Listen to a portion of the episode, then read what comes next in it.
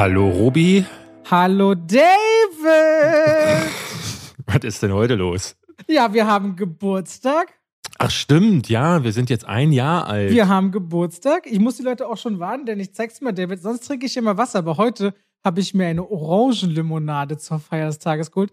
Die hat einen Plopverschluss. Also irgendwann später wird's ploppen, wenn ich mir ein Wasserglas ausgetrunken habe. Das ist meine. Okay. Äh, es könnte auch ein Sprunggelenk sein, was bei mir rausspringt, weil ich bin ja nur noch schon ein bisschen älter.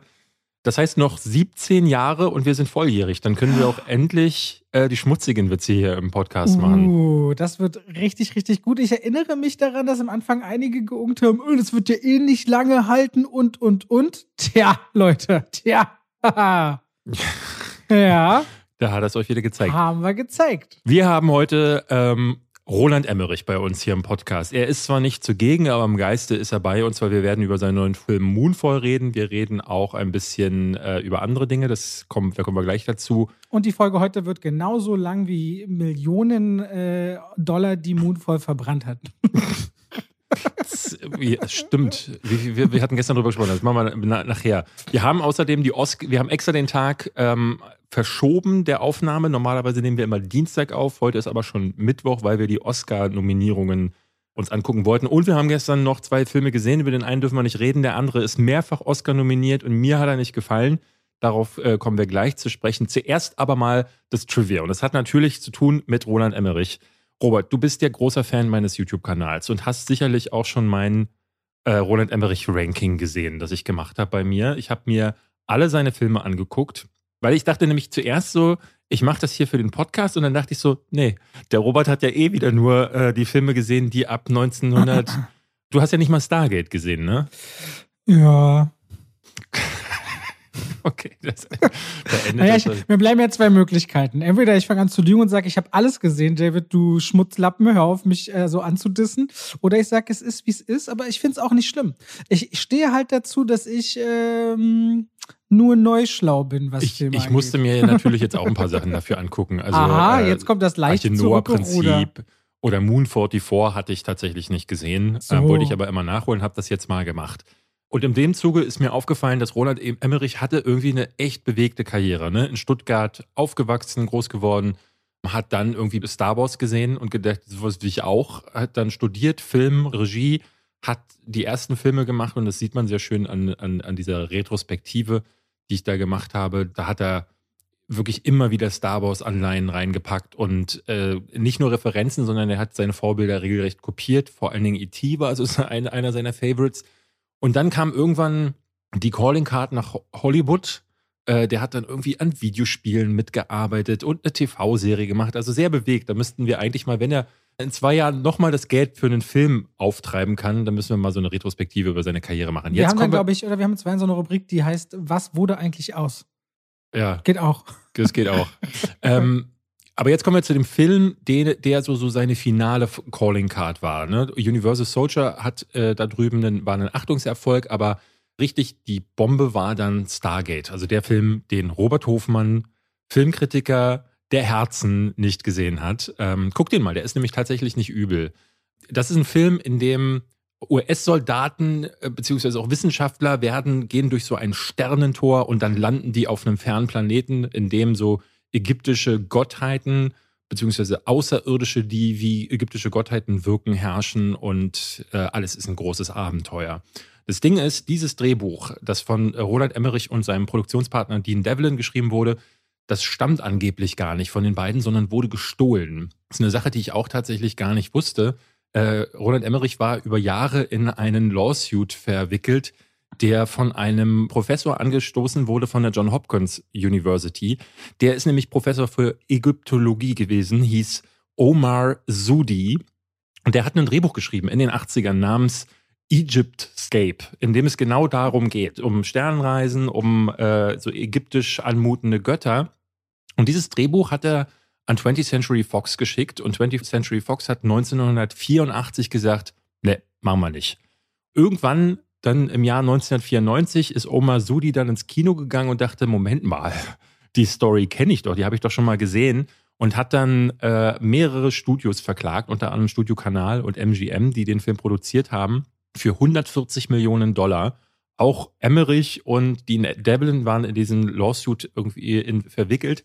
Denn die Anwälte haben herausgefunden, dass das Skript zwar abgelehnt wurde, aber wie das ganz häufig in Hollywood passiert ist, dass solche Skripts auch mal rumwandern. Und dieses Skript muss wohl in der Zwischenzeit bei Studio Kanal auf dem Tisch gelandet sein. Und Studio Kanal hat dann den jungen Emmerich abgeworben und gesagt, und das passiert tatsächlich so häufig in Hollywood, dass wenn irgendwelche Drehbücher, wenn sie irgendwie Potenzial haben, aber noch nicht funktionieren, dann gibt man das gerne so jungen Talenten. Und in dem Fall Roland Emmerich, der das umgeschrieben hat mit Dean Devlin, aber so wenig umgeschrieben hat, dass Omar Sudi wohl immer noch dachte, ja, was soll die Scheiße, was habt ihr mir mein Drehbuch geklaut?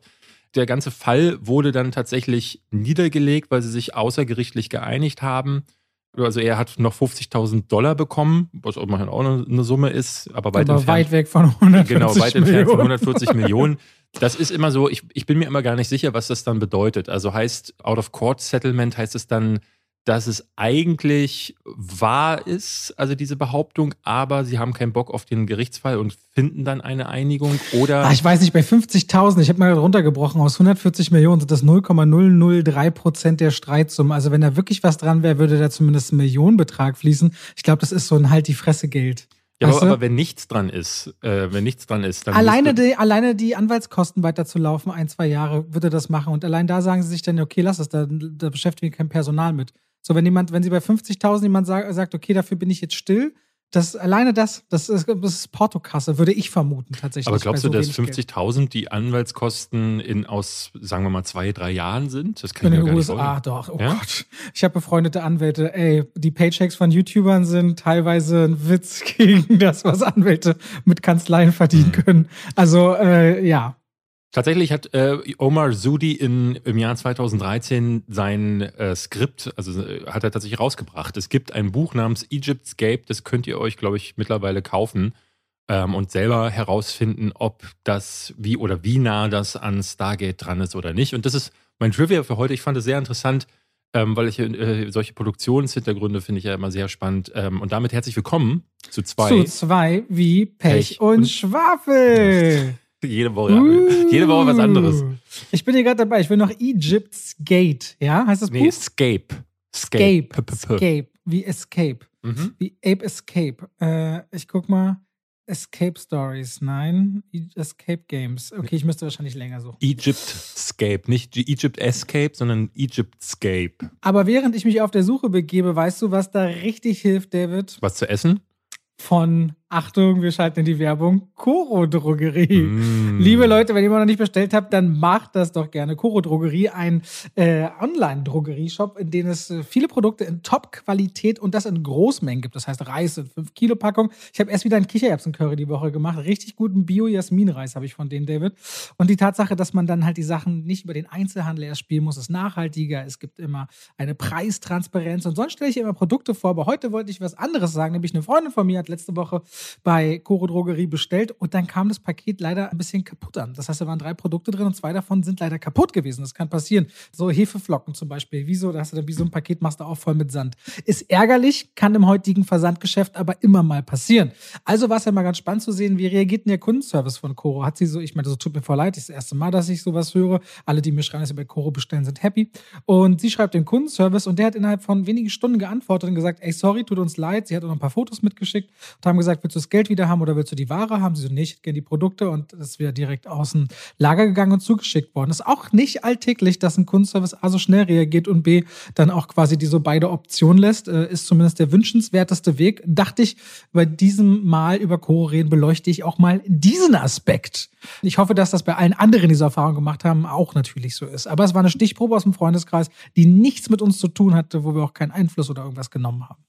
Das heißt, du hast den gesamten Freundeskreis bereits äh, zu Koro rüber assimiliert? Nö, aber ich habe so in der Familie einige. Ne, die Leute, das ist ja das Gute. Sie probieren es und sagen, das ist ja wirklich gut. Mhm.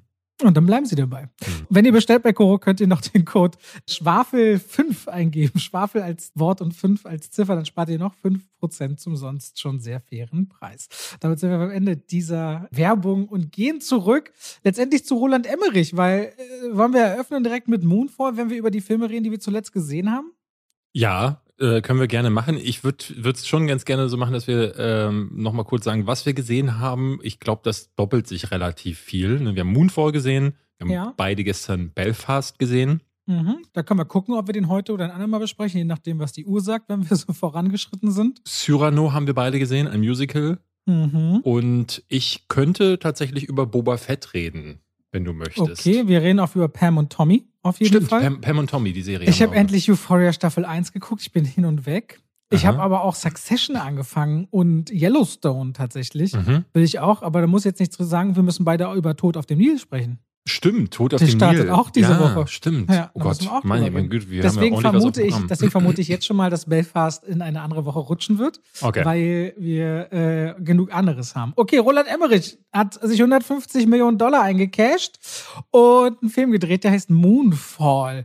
Äh, Im Grunde sagt der Titel, was es ist, ähnlich wie bei Snakes on a Plane. Ich meine, damals gab es Schlangen im Flugzeug und bei Moonfall fällt der Mond runter. Mhm. Das ist im Grunde die Storyline. Den reißt nämlich aus der Umlaufbahn. Warum? Das können wir schon ziemlich früh im Film erahnen. Aber auf jeden Fall, äh, wenn der Mond auf die Erde kracht, bleibt da nichts mehr an Leben übrig und deswegen bricht auch Chaos auf der Erde aus. Und es ist ein ungleiches Trio, eine Ex-Astronautin und NASA-Managerin, ihr Ex Astronautenkollege und ein Verschwörungstheoretiker, die eine letzte krasse Mission wagen, um vielleicht doch noch abzuwenden, dass der Mond auf die Erde kracht. Und was sie da entdecken, David, ist unglaublich. Unfassbar unglaublich. Das ist die Geschichte hinter Moonfall, der heute, wo du diesen Podcast hörst, rauskommt in Deutschland. Aber auch ein bisschen unglaublich dämlich, äh, finde ich. ähm, also zwei Sachen muss ich dazu vielleicht noch sagen. Ähm, auf der einen Seite, als du mir gestern sagtest, dass das Ding 150 Millionen gekostet haben äh, soll, war, wollte ich das gar nicht glauben. Also das Hast du nochmal recherchiert? Nee, ne? Äh, nee, aber äh, ich habe, also ich denke schon, dass das irgendwie stimmt, aber ich, ich war ganz überrascht, weil es sind zwar immer noch so 100 Millionen weniger als so die typischen Marvel-Blockbuster kosten, aber dennoch war ich dafür, dass er echt gar nicht so gut aussieht, war ich schockiert, dass die mit 150 ja. Millionen nichts Besseres Also um es genau zu sagen, ist es so, die meisten Estimated sind 138 bis 146 Millionen. Mm, so okay. Bisschen, äh, ja. Und das andere ist, ich habe einen, äh, bevor wir damit loslegen, einen Tipp für dich, aber auch für alle Hörer. Auf dem amerikanischen oder englischen Kurzgesagt-Kanal gibt es seit gestern ein Video, wo sie tatsächlich mal so die Physik durchrechnen und ähm, erklären, was würde denn tatsächlich passieren, wenn der Mond auf die Erde stürzt. Ein fantastisches Video, kann ich euch nur empfehlen. Kurz gesagt heißt der Kanal, beziehungsweise in a nutshell im amerikanischen. Ähm, es ist kein Placement, sondern die haben einfach gesagt, was wäre Tatsächlich denn? Tatsächlich kein Placement, ja. Es ist kein Placement, sondern oh. sie haben einfach gesagt, so, sie finden die, weil eigentlich ist Aber das woher ja, weißt du das? Weil in den USA müssen die es ja nicht so kennzeichnen wie bei uns. Doch, das müssen die. Müssen die das so das kennzeichnen? Müssen, ja, ja. Die, ja sie, äh, guck mal, sie, also sie erwähnen ja auch gar nicht Moonfall. Also sie sagen gar nicht so, der Film okay. startet so und so und ah, das, okay. das würde so ein US-Studio auf jeden Fall voraussetzen. Mhm. Man merkt an dem Video von kurz gesagt, wie spannend das tatsächlich sein kann, wenn man das auch so ein bisschen so zeichnet, wie es theoretisch möglich wäre. Kurz gesagt, sagt relativ früh, ja, auf einem natürlichen Wege wäre es nicht machbar, den Mond von der Umlaufbahn runterzuholen. Aber im Film gibt es ja auch eine unnatürliche Erklärung dafür, die ich übrigens ziemlich lächerlich fand. Aber was danach passieren könnte, das ist so weit entfernt von dem, was tatsächlich dann in Moonfall passiert. Und man muss man sagen, die Roland Emmerich-Filme sind keine, wo du reingehst und sagst, ich erwarte Logik, ich erwarte Story, ich erwarte ausgefeilte Charaktere. Aber er hat es versucht und das war sein, das sein, das sein Fehler, finde ich. Äh, findest du, er hat es versucht? Ich finde, es ist wieder, also die Gravitation lässt nach und es ist äh, vor allen Dingen vieles, was man in vorherigen Filmen, gerade in äh, Independence Day Resurgence schon gesehen hat, dass Dinge nach oben gesaugt werden damit die Effektspezialisten... Na, ich finde, er drückt, er drückt so eine Familiengeschichte rein, er drückt so den Ex-Astronauten ja mit Trauma. Ja, aber ich finde, äh, er versucht ein bisschen, du merkst dieses, diese, dieser Versuch, da ein bisschen mehr Geschichte als sonst reinzulegen, so ging es mir zumindest. Der geht für mich voll nach hinten los. Was ich aber am allerschadesten, wenn es das Wort gibt, äh, fand, ja ist, dass er ja eigentlich nicht schlecht darin ist, zumindest so ein Katastrophengefühl heraufzubeschwören. Ne? Es passiert was Schlimmes, Independence Day, als dieser Schatten sich über die Erde mhm, zieht, die genau. Leute gucken nach oben. Das baut Atmosphäre das ist eine, auf. ist eine super Stimmung. Was er hier macht, ist, er springt mit der Kamera so weit raus, dass wenn dann Flutwellen über Städte rennen, sich das so anfühlt, als würde halt ein Modell nass werden. Es geht irgendwie ganz selten um, da gehen jetzt Menschen drauf, da ist die große Panik. Und wenn er das mal auf einer sozialen Ebene versucht zu erzählen, macht er das in drei Minuten. David nicht guckt und uns an im Kino und waren so, was passiert denn gerade in drei Minuten? Auf einmal bricht die Welt in Chaos zusammen. Und das wäre eigentlich genau das gewesen, wo man das Publikum mal in diese Geschichte reinzieht, in dieses Szenario Angst zu haben. Also das, und was Don't Look Up quasi in anderthalb Stunden macht und auch wofür sich zum Beispiel so Sachen wie Independence Day, also seine eigenen Filme noch ordentlich Zeit ja. nehmen, nämlich so ein Szenario etablieren und auch wirken lassen, dass Menschen begreifen, da geht jetzt gerade die Welt unter. Aber weil sie auch noch so einen Appendix dran haben, wo sie ganz viel mit dem Mond erzählen müssen und den äh, tapferen Recken, die sich jetzt dahin aufmachen, können sie keine Zeit darauf verschwenden, dass die Welt quasi in Panik gerät. Deswegen dauert es äh, literally fünf Minuten, in denen die Welt realisiert, oh, der Mond stürzt auf die Erde.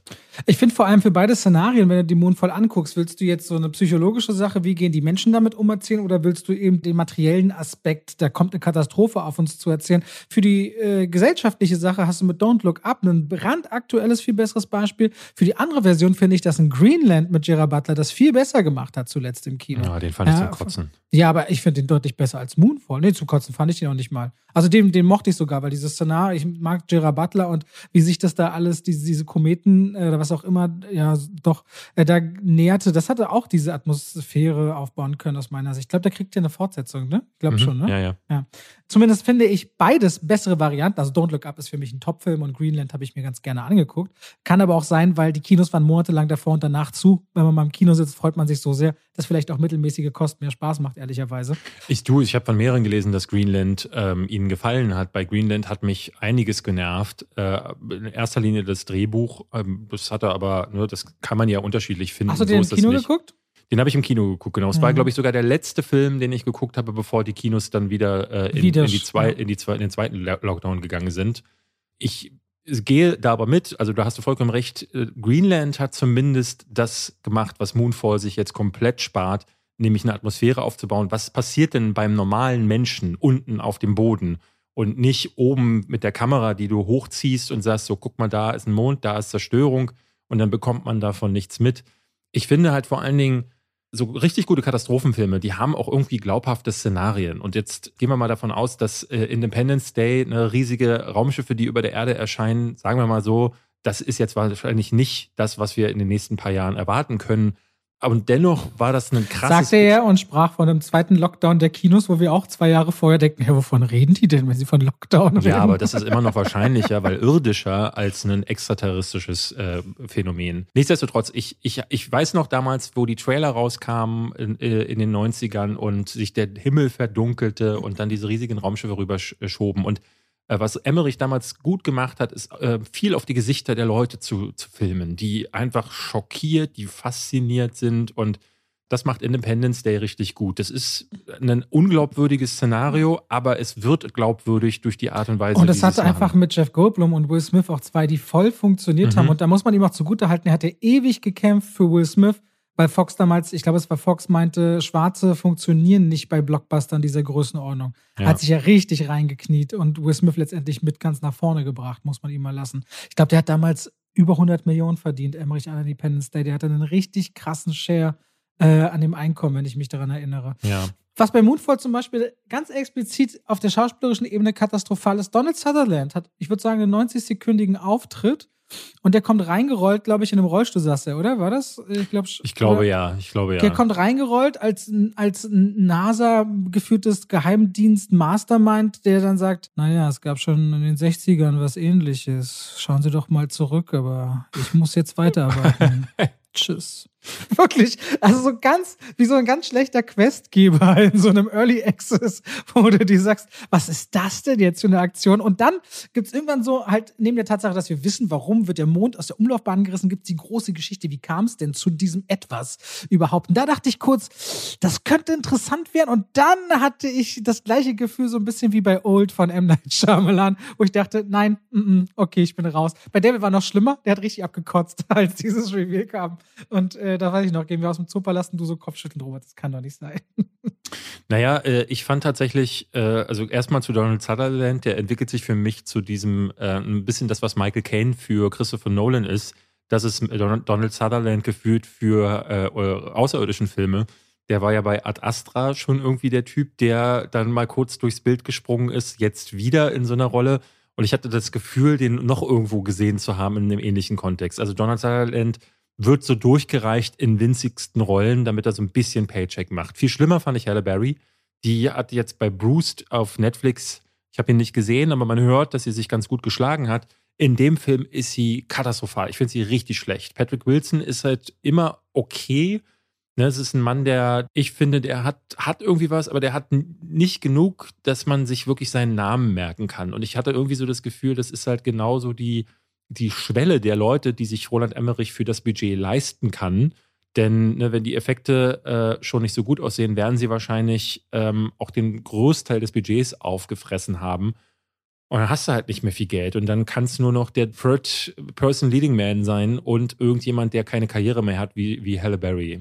Wobei ich das echt nicht verstehe, dass bei 150 Millionen nicht die Effekte besser aussehen oder die Schauspieler. Ich meine, nimm mal den, den wir nicht mochten äh, oder viele andere auch Red Notice. Für 50 Millionen mehr kriegst du drei Top-Stars, jetzt nicht Top-Schauspieler, aber Top-Stars, plus einen Regisseur, die 70 Millionen Gage weggefressen haben. Und er sieht doch in seinem Hochglanz-Look, den man nicht mag, weil es so High-Concept-Müll ist, dennoch erstmal wesentlich besser aus. Nein. Also, Nein. doch, ich finde, ich finde, dass Red Notice besser aussieht als Moonfall. Der, ja, Moonfall, sieht, Moonfall sieht dann richtig gut aus, wenn es Richtung Mond geht. Da entwickelt er einen besseren eigenen Look, wie ich finde. Aber alles auf ja, der er, Erde für das er, Geld. Er sieht deswegen besser aus, weil da oben halt alles nach, ne, da oben ist alles computergeneriert. Da ist alles aus einem Guss. Aber sobald sie compositen müssen, also wenn reale Dinge zusammengesteckt werden mit Sachen, die am PC entstanden sind, dann wird es ein Problem. Das war schon bei Midway das größte Problem, dass zum Beispiel Flammen, Rauch, das alles sah furchtbar aus und war vor allen Dingen, ne, oftmals hat der Licht- und Schattensetzung nicht mehr richtig gesessen. Das war das größte Problem an Midway, dass da richtige Stümper an dem Compositing. Also Compositing bedeutet, dass die Effekte, die einzelnen, die zusammenkommen, Rauch, Nebel, Partikeleffekte, Wassereffekte, wenn man die zusammensetzt, dann ergibt es eine große Komposition, die dann so realistisch wie möglich aussehen sollte. Und das funktioniert natürlich ganz gut, wenn du ins Weltall fliegst, da ist alles schwarz und dann ist da ein Mond. Da kannst du auch ein PNG hinsetzen und dann ist das immer noch halbwegs Weltraum. Ähm, und deswegen sah das äh, so, so gut aus. Auf der Erde hat ja, ähm, haben sie halt sehr viel damit Effekten machen müssen. Deswegen sah das halt auch da scheiße aus. Bei Red Notice haben sie halt eine krasse Kamera hingestellt und sich irgendwie in so einen großen Raum, ne, den sie gut ausgestattet haben, gestellt, um zu filmen. Aber immer dann, wie zum Beispiel bei dem Gefängnis oder vor allen Dingen in dieser großen Arena-Sequenz, wenn Computereffekte mit dabei waren, war ja alles hässlich, alles es, furchtbar. Es ist nur halt immer wieder überraschend, weil Midway ist auch ein 100 Millionen Dollar Film und man überlegt dann zurück. Ich weiß noch, wie wir beide bei Crawl gesagt haben, wie gut sieht das denn bitte aus für, die, für das Geld. Ja. Aber auch wenn du dir A Quiet Place anschaust, ne, mhm. das ist ja auch ein Bruchteil des Budgets und das ist fantastisch. Aber vielleicht, vielleicht kommen wir gleich mal zu einem anderen Film, der mir da noch übler aufgestoßen ist, muss ich sagen, von dem du, äh, als wir aus dem Kino gekommen sind, meintest du dir, den fandest du sehr schön fotografiert. In der ersten Hälfte. Okay. Habe ich gesagt. Ich hab gesagt in der ersten Hälfte finde ich ihn gut gefilmt, ja. in der zweiten nicht. Kommen wir erstmal zum Abschluss beim Moonfall. Äh, was hast denn du gegeben auf dem Kanal? Dreieinhalb. Oh, sogar weniger als ich? Ich habe vier gegeben. Also. Das ist vier im Genre, dreieinhalb Stellen. insgesamt, ja. Okay.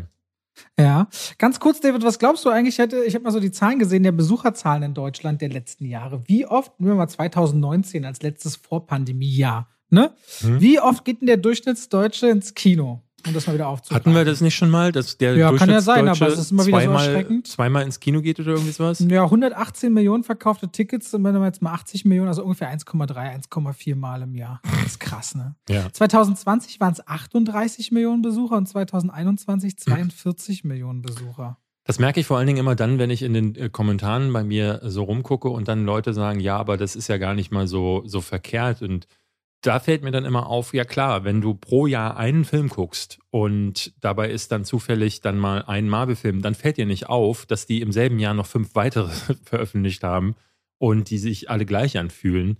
Ja. Oder halt, dass man, und das ist jetzt zum Beispiel bei Moonfall das Ding, wenn das dein erster Katastrophenfilm ist, dann bist du natürlich begeistert. Ne? Kann man gar nicht äh, anders sagen. Äh, also auch wenn, wenn da viele Probleme dabei sind, ist, glaube ich, solche Bilder äh, hast du noch nicht gesehen. Und das muss man dazu sagen. Das ist, äh, Moonfall ist spektakulär auf gewisser Ebene. Aber man hat es halt, man, ich habe mich halt vor allen Dingen satt dran gesehen, weil es davor von Roland Emmerich schon so viele gab. Ich finde einfach, Katastrophenfilme müssen einen in dieses Szenario so mit reinziehen, dass ich selbst ein bisschen Angst um mein eigenes Leib und Leben bekomme. Jetzt nicht wirklich, aber mhm. dass ich da drin stecke und erst dann funktionieren die. Wenn der diese Schwelle nicht überschreitet, dann ist es nur Plastik, finde ich. Sie sollten ein Gedankenexperiment auch ja. irgendwo sein. Ja. Was denkst du, wie hoch übrigens der deutsche Anteil ist des generierten Geldes im Kino so in Deutschland im Mittel? Was denkst du jetzt? ein äh, Du meinst, wie von den äh, Kinotickets, die in Deutschland genau, gekauft angenommen, haben? wir verkaufen für eine Milliarde Tickets, äh, eine Milliarde Euro kaufen die Leute Tickets. Wie viel davon waren deutsche Filme für die Tickets gekauft worden? Im Prozent? Ich würde sagen, tatsächlich, äh, ich würde sagen, ein Drittel. Ich glaube, ein, Drittel. ich glaub, ein Drittel ist deutsch, weil äh, in Deutschland, äh, klar, es gibt nicht so viele große deutsche Filme, aber ähm, würde schon vermuten, dass die wenigen deutschen Filme, die dann funktionieren, diese werden in Deutschland auch fast präferiert, weil anders kann ich mir nicht erklären, dass ein Til Schweiger über Jahre halt immer wieder also eine Call. Ich gucke hier gerade, es schwankt ehrlich gesagt so seit den 2000ern so zwischen 20 und 25 Prozent meistens. Mal ein bisschen drunter, aber meist so mhm, jeder okay. vierte also bis fünfte. Okay. Vierte bis fünfte, ja, Film. Hat mich äh, Euro würde mit deutschem Film verdient. So, Tod auf den Nil. Auf dem Nil. auf Tod auf den Nil. Tod auf den Nil. Ich habe die Agatha Christie Bücher rund um Hercule Poirot nie gelesen und auch die anderen Verfilmungen nicht gesehen. Ich habe tatsächlich nur die Kenneth Branagh Version Mord im Orient Express gesehen und jetzt dann Tod auf dem Nil. Den könnt ihr ab heute in den deutschen Kinos gucken und deswegen inszeniert sich Kenneth Branagh einmal wieder selbst und macht bei einer schicken Dampferfahrt mit über den Nil bei einer Hochzeitsgesellschaft. Man kennt sich, man hat sich schon mal zufällig kennengelernt. Und vor allem die Braut hat so ein bisschen Angst, weil die hat sehr viel Geld und wo viel Geld ist, gibt es auch viele Leute, die vielleicht gerne mit so äh, Geld ausgeben im Hintergrund. Die hat so ein bisschen Sorge, weil die hat im Grunde eine Stalkerin, wo man aber auch fragen muss, wie ist die ganze Nummer überhaupt fair an, äh, abgelaufen, die ihr auf den Fersen ist, denn sie hat äh, einer Freundin den Verlobten ausgespannt und zack, heiratet den jetzt auch noch. Und deswegen ist die Ex-Verlobte auch ein bisschen sauer. Und damit sie sich aber sicherer fühlt, diese Reiche Braut fragt sie Herr Kühlpero, ob er nicht auch mit auf diese Dampferfahrt kommen könnte. Das gäbe ihr mehr Sicherheit. Dann passiert was ganz Grausames. Während ich jetzt rede, wirkt es aber so, als würde dieses Grausame so nach 10 bis 20 Minuten im Film passieren. Dauert aber 70 Minuten, ehe was Schlimmes passiert. Und bis dahin tritt der Film auf der Stelle, ist aber schön gefilmt.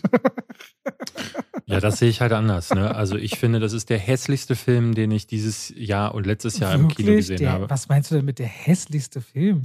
Das ist, also sobald die an irgendeiner, an etwas vorbeilaufen, was auch nur entfernt so aussieht wie ein Fenster oder so wie so etwas, was draußen erahnen lässt, dass es Natur draußen gibt, ist ein Greenscreen mit äh, im Spiel. Und dieser Greenscreen ist so hässlich, ist so äh, zum Teil überstrahlt, äh, ist so schlecht wieder rein composited, ich habe äh, das Wort gerade erklärt, dass ich wirklich, ähm, du siehst dieses Set in jeder Sekunde und was es ganz skurril macht. Ich dachte so, okay, dann zieht es wenigstens durch und das Ding ist ein Studiofilm, kann man machen. Ne? Tim Burton hat seine, seine Filme früher auch so inszeniert, aber die hatten wenigstens einen kohärenten Style.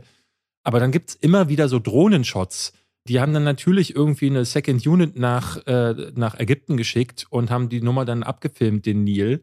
Dann gibt es dann halt wirklich so immer mal so äh, wahllos hereingeschnittene Szenen, wo jemand auf dem Berg sitzt oder wo irgendwelche Kraniche da auf dem Wasser herumeiern und dann aber wieder Schnitt zurück ins Studio, wo dann äh, diese Leute, die alle überschminkt sind, in einem Set, das überstylt ist, äh, stehen und dann ist das überbeleuchtet und dann guckst du nach links und rechts und du siehst den Greenscreen.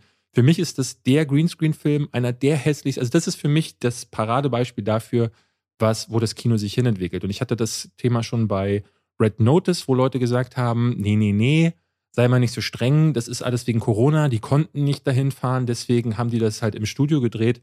Das mag sein, ich wette mit dir, dass das so bleiben wird. Ich glaube, dass die alle nur noch solche Szenen. Ich glaube nicht, dass die es wegen Corona machen. Es ist einfach wegen der, wegen der ganzen Kalender der Stars und so viel einfacher auf einer Soundstage zu drehen und nicht auf das Wetter zu warten. Was mich so ein bisschen wundert ist, weil du mochtest ja Mord im Orient Express und ich finde zum Beispiel, dass alle Dampfersequenzen äh, sich nicht unterscheiden von dem Look, weil du sagst überstyled, overdressed und so weiter und so ich fort. Ich mochte Mord im Orient Express nicht. Ach so, ich fand okay. den okay. Ich dachte, ich mochte, ich mochte Mord im Orient Express und ich finde, da von dem Look her passen die beiden aber sehr zusammen. Mord im Orient Express wird gerettet durch Hercule Poirot. Okay, ja. Ich finde, wir, wir, reden jetzt über den Look. Ich rede jetzt nicht über die Geschichte und die Charaktere. Was mhm. den Look angeht, wirken die beiden so, als passen die wirklich zusammen. Find ich, ich finde Tod auf dem Nil noch mal schlechter, weil äh, Mord im Orient Express hat hat ähm, ne, da, dadurch, dass das sehr viel in so einer, ne, in dieser kalten äh, Tundra spielt zum Teil und äh, draußen gar nicht so viel stattfindet. Tod auf dem Nil macht halt viel mit der Natur. Sie wollen halt ganz viele Naturbilder einfangen,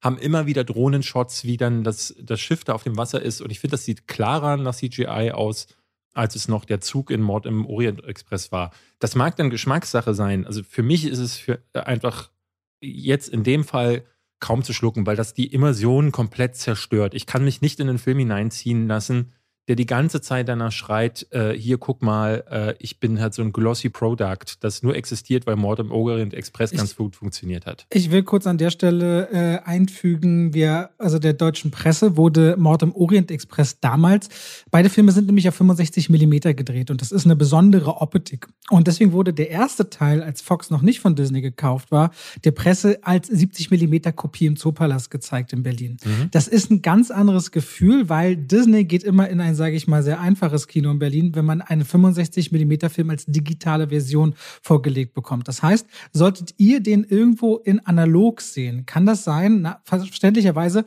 dass auch eure Meinung oder ihr nicht nachvollziehen könnt, beispielsweise, was jetzt David sagt mit dem Glossy Look, weil da wird er anders aussehen, nehme ich mal an. Den als 70 mm wird ein anderes Gefühl transportieren. Äh, das möchte ich aber dazugeben, weil es einfach eine technische Besonderheit ist. Und aber wo, außer, könnt, wo außer in den Hauptstädten hast du denn die Möglichkeit dazu? Und ich kann also ich kann irgendwie das Argument. Trotzdem, ich will es ja, ich will's ja nur einfach dazu sagen, ja. weil es gibt ja noch Leute, die sagen, ey, gerade so Liebhaber bei Agathe Christie kann schon sein. Zu sagen, hä, sieht doch voll nach Film und so aus. Ich will es einfach dazugeben. Ich finde das eine technische ja, wobei, Information. Wobei man dazu sagen muss, wir hatten jemanden, der kam aus dem Kino raus und meinte zu uns, dass, ob wir denn die alte Version gesehen hätten von Tod auf dem Nil. Es gibt ja schon mehrere Agatha Christie-Verfilmungen. Äh, und das galt, glaube ich, für uns beide nicht. Also ich habe die ja. nicht geguckt, weil mich ehrlich gesagt Krimi nicht so richtig interessiert. Und er meinte, das sei ein Verbrechen an diesen alten äh, Sachen. Aber ich habe auch gehört, dass die Tod auf dem Nil-Variante nach Mord im Orient Express auch nicht gut gewesen sein soll. Ja?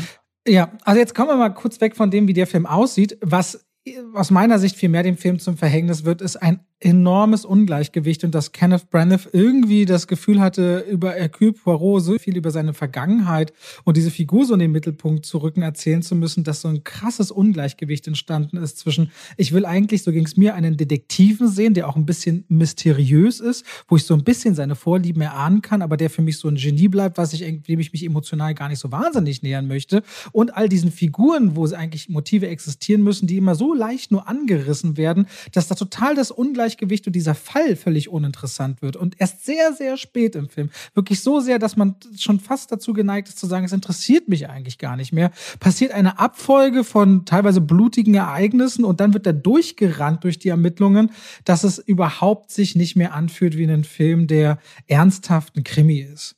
Und das fand ich viel schlimmer. Das ist wohl wahr, ja. Also ich fand es ganz äh, skurril, dass sie sich diesmal entschieden haben, äh, auf die persönlichen Hintergründe von Hercule Poirot einzugehen, weil die für den Fall eigentlich gar keinen Unterschied machen.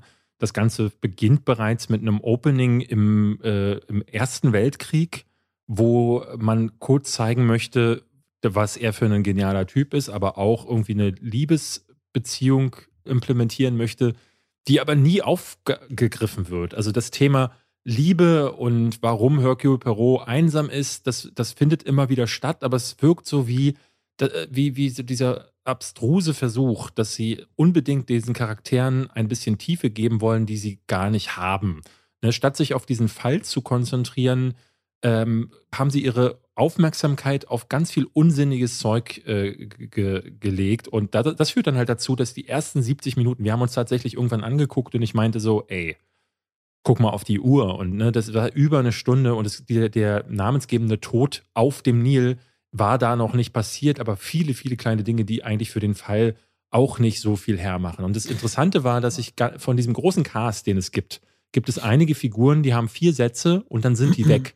Zum Beispiel die äh, Haushälterin, gespielt von, weiß ich nicht, wie sie heißt, die äh, bei Game of Thrones der Love Interest von Jon, Jon Snow war. Tut mir leid, dass ich den Namen nicht weiß, aber du weißt, wen ich meine, ne? Wie, sie sind doch, sie sind doch im wahren Leben verheiratet. Genau, die sind auch verheiratet, genau. Und ähm, also Ygritte heißt sie eigentlich im, in Game of Thrones. Ich weiß, ich, ich guck. Guck mal später. nach, genau. Und die ist, äh, tatsächlich für, was weiß ich, ein paar Szenen zu sehen, ist an dem Fall auch äh, relativ groß beteiligt, aber über diese Person habe ich gar nichts erfahren. Das ist okay, die müssen mir nicht von diesen ganzen Charakteren jeden genau beibringen, aber es war interessant, dass ich, dass keine Charaktere irgendwie äh, eine, eine, dritte Dimension bekommen haben, außer Hercule Poirot. Diese dritte Dimension hat aber mit dem restlichen Film dann wiederum nichts zu tun.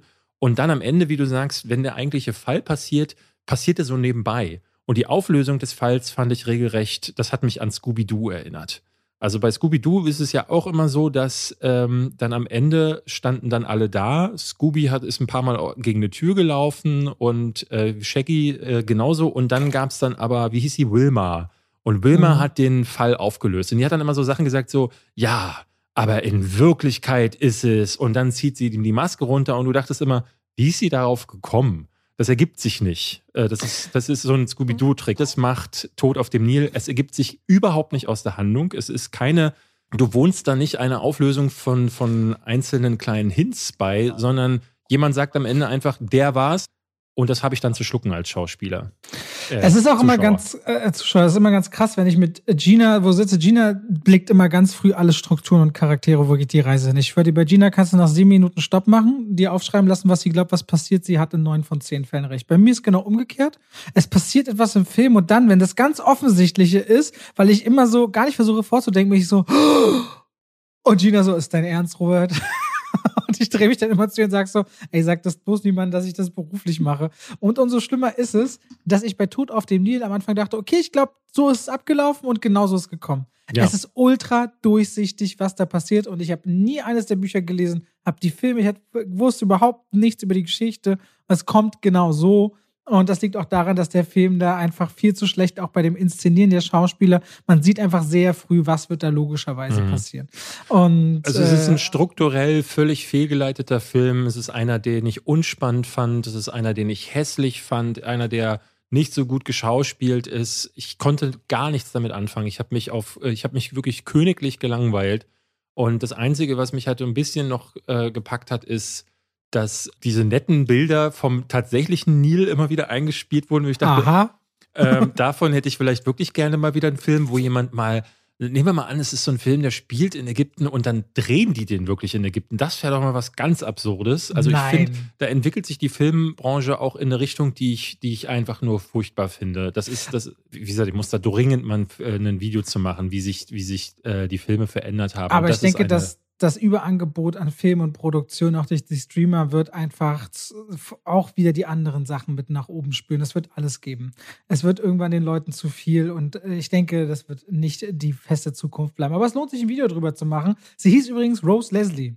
Ah, okay. Und ganz kurz, Leute, nicht erschrecken. Jetzt kommt meine Orangenlimonade Geburtstags-Podcast. Plop. Manchmal ploppt es nicht, aber manchmal ja.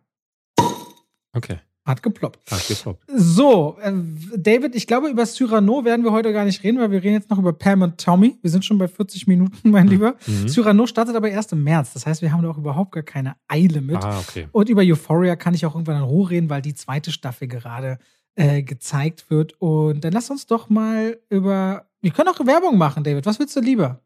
Huh? Willst du Werbung machen kurz oder willst du über Pam und Tommy reden? Ich würde gerne über Pam und Tommy reden. Oh, verdammt, ich wollte kurz Werbung machen. Ja, dann äh, mach doch Werbung. Genau, Richtung Pam und Tommy. Ist ja eine recht erwachsene Serie, ne? Deshalb zwölf, aber die ist schon so, dass ich dachte, aha, auf Ach, Disney diese Plus 12, ja? wird da irgendwie, war ich auch überrascht, vielleicht nicht jede Folge. Aber da stellt sich mir so ein bisschen, und damit wechseln wir rein in die Werbung, Pamela Anderson und Tommy Lee. Ja, ich habe ja in der Vergangenheit schon, glaube ich, jetzt mehrfach die Geschichte erzählt, dass das mein erster äh, Pornofilm war, den ich mir tatsächlich selbst gekauft habe an meinem 18. Geburtstag. Was hat der gekostet? Ich glaube 100 D-Mark. Das war wahnsinnig teuer und dementsprechend ja eine besondere Enttäuschung, dass man dann halt in diesem Film nur verwackelte Scheiße sieht. Die Hälfte des Pornos besteht daraus, dass Tim, Tommy Lee Jones irgendwie Leute beim Reden gefilmt hat, weil das ist ja eigentlich wirklich ein Home-Video, das damals, wie man jetzt in der Serie auch erfährt, gestohlen wurde und ähm, nicht irgendwie ein für die Öffentlichkeit produziertes Ding. Und das dadurch kannst du auf die Mumu von Pamela Anderson einen kurzen Blick erhaschen und auf den Penis, wenn du denn das unbedingt sehen möchtest, von Tommy Lee. Aber es ist jetzt nicht so, dass da meine kühnsten Träume als Jugendlicher erfüllt wurden und ich habe mich wirklich hart geärgert über diese 100 D-Mark. Und dennoch ist es aber natürlich jetzt so, diese Serie zu gucken und diese Entstehung dahinter hatte was Faszinierendes, weil es dadurch natürlich, äh, ne, es ist zeithistorisch, einfach auch, weil Tommy Lee und Pamela Anderson, in meinem Alter war das damals eine Geschichte, ich habe das mit meiner Frau zusammen geguckt und die ist ja ungefähr so alt wie ich, die sagte auch so, oh ja, das war damals ein Ding. Alle haben irgendwie das mitbekommen. Tommy Lee, dieser crazy Typ, Pamela Anderson war die Frau, die von jedem Mann verehrt wurde auf dem Planeten. Und als die zusammengekommen sind, dachte man so, what the fuck? Ja, und die haben das ja dann auch so richtig wie Angelina Jolie und Billy Bob Thornton dann auch so eine Weile, das haben die ausgespielt, auch in den Medien, dass sie ein krasses, wildes, leidenschaftliches Pärchen sind. Und da jetzt dabei zuzugucken, finde ich schon mal an sich spannend, aber die Serie taucht da auch voll ein. Also auch Tommy Lee wird auf eine Art und Weise von Sebastian Stan gespielt und auch äh, Lily James, die wirklich uncanny ist in dem Fall. Also ich erkenne Lily James nicht wieder. Für mich ist da Pamela Anderson. Und die spielen das mit einer Freude und mit einem Irrsinn. Da wird man reingezogen. Ich bin nicht begeistert von der Serie äh, weil ich sie strukturell schwierig finde und weil ich auch Sebastian Stan tatsächlich ein bisschen zu drüber finde. Aber ganz vieles daran finde ich so weird, wie zum Beispiel den sprechenden Penis. Äh, das muss man, glaube ich, einfach feiern. Ich finde das so unterhaltsam. Ich finde auch Seth Rogen körperlich großen Respekt, was der sich so nicht in Form gebracht hat, aber der, der spielt hier mal eine ernstere Nummer auf. Und zunächst auch der rote Faden so in den ersten beiden Episoden, dass ich äh, richtig Bock hatte, auch ihn zu sehen. Und ich finde es so weird, unterhaltsam, mitten in so einem Hollywood und dann aber auch so diese Geschichte herauszuarbeiten von der Pamela Anderson, die wenigstens mit einem kleinen Monolog in Baywatch mal gesehen werden will. Also irgendwo da gibt es auch Mensch, hinter diesem Sexsymbol und hinter all diesem Fame. Äh, das ist für mich die ersten drei Episoden. Die vierte ist jetzt, als wir aufnehmen, heute rausgekommen, äh, extrem kurzweilig ist. Ich freue mich weiterzusehen. Das ist in erster Linie eine unterhaltsame Geschichte und ich finde Sebastian Stan schweinecool. Völlig drüber, aber schweinecool, muss ich sagen. Vor allem, wenn ich mir überlege, ihn, dann hast du ihn als den Winter Soldier und dann überleg mal noch, wie er ein Itonia war. Mhm. Ich hätte den nicht für so wandelbar gehalten, unbedingt. Das ist wohl wahr, aber auch beide so mutig. Also sowohl Lily James, die halt Full Frontal Nudity displayed, also ne, man sieht ihre Brüste. Naja, aber das, das sind ja nicht ihre Brüste, oder? Nein, nee, die das hat sich nicht die Brust sagen, Genau, ja. das ist eine, so eine, so eine, so eine Brustplatte, äh, die sie da trägt. Ähm, aber man sieht ja wirklich super viel. Sieht und so Sebastian gut Stain. ausgemacht, aber auch das kostet, muss man mal sagen, die Maske ja. mit den Effekten zusammen, das sieht so gut und echt aus. Genau, und Sebastian Stan hat so einen Fake-Penis, der, äh, das ist vielleicht ein Trivia, das ich äh, hierzu mal sagen kann, die haben bei mir neulich angerufen und wollten halt, äh, dass ich ihnen Fotos von meinem Penis vorbeischicke. Und dann hatte ich ihnen verkleinerte Versionen der Bilder geschickt. Ja, und die haben sie dann jetzt genutzt und nochmal verkleinert für die Show. Und das ist das, was man da sieht. Dass du dir da nicht schade bist, ne? So das hat Robin Williams ja auch mal gesagt, dass er irgendwie nackt, nee, Robbie Williams, nackt in einem Musikvideo unter der Dusche steht und dass die meisten Kosten für die digitale Verkleinerung seines Penis draufgegangen seien beim Musikvideo. Ja. Ja. Genau, ungefähr der Gag, äh, das Gag-Potenzial, was ihr hier im Podcast auch erwarten könnt. Nee, ich fand das interessant, weil es ja auch ein irrigierter Penis, äh, äh glaube ich, in einer Szene ist. Also es ist schon durchaus an der Grenze zur Porno Pornografie, was da, was da passiert. Ich finde es so spannend, weil gerade so Penisse, weil sonst ja immer Frauengeschlechtsteile und. Oder irre ich mich, äh, das war schon irrigiert eigentlich. Ja, ja, ist alles dabei. Äh, Penisse sind einfach total das Thema anscheinend. Also in Euphoria ist ja alles voller Penissen.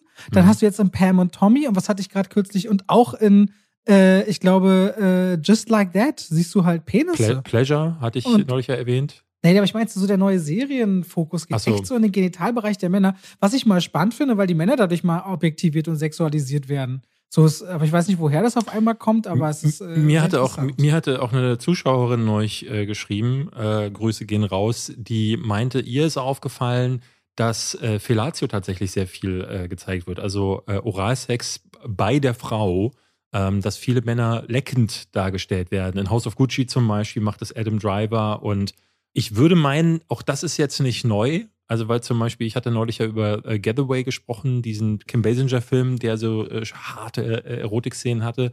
Und ich finde, ich glaube, zu diesem ästhetisch-erotischen äh, Standardbild, was früher immer wieder gezeigt wurde in Basic Instinct und wie sie alle hießen, war auch so Fellatio dann üblicherweise, oder? Oder hieß es Filatio oder Conilingus? Ich weiß es ja, Ich glaube, das ist eher Conilingus. Conilingus, ne? Filatio ist beim Mann, ne? Entschuldigung. Dann, äh, also die Frau wird geleckt, so.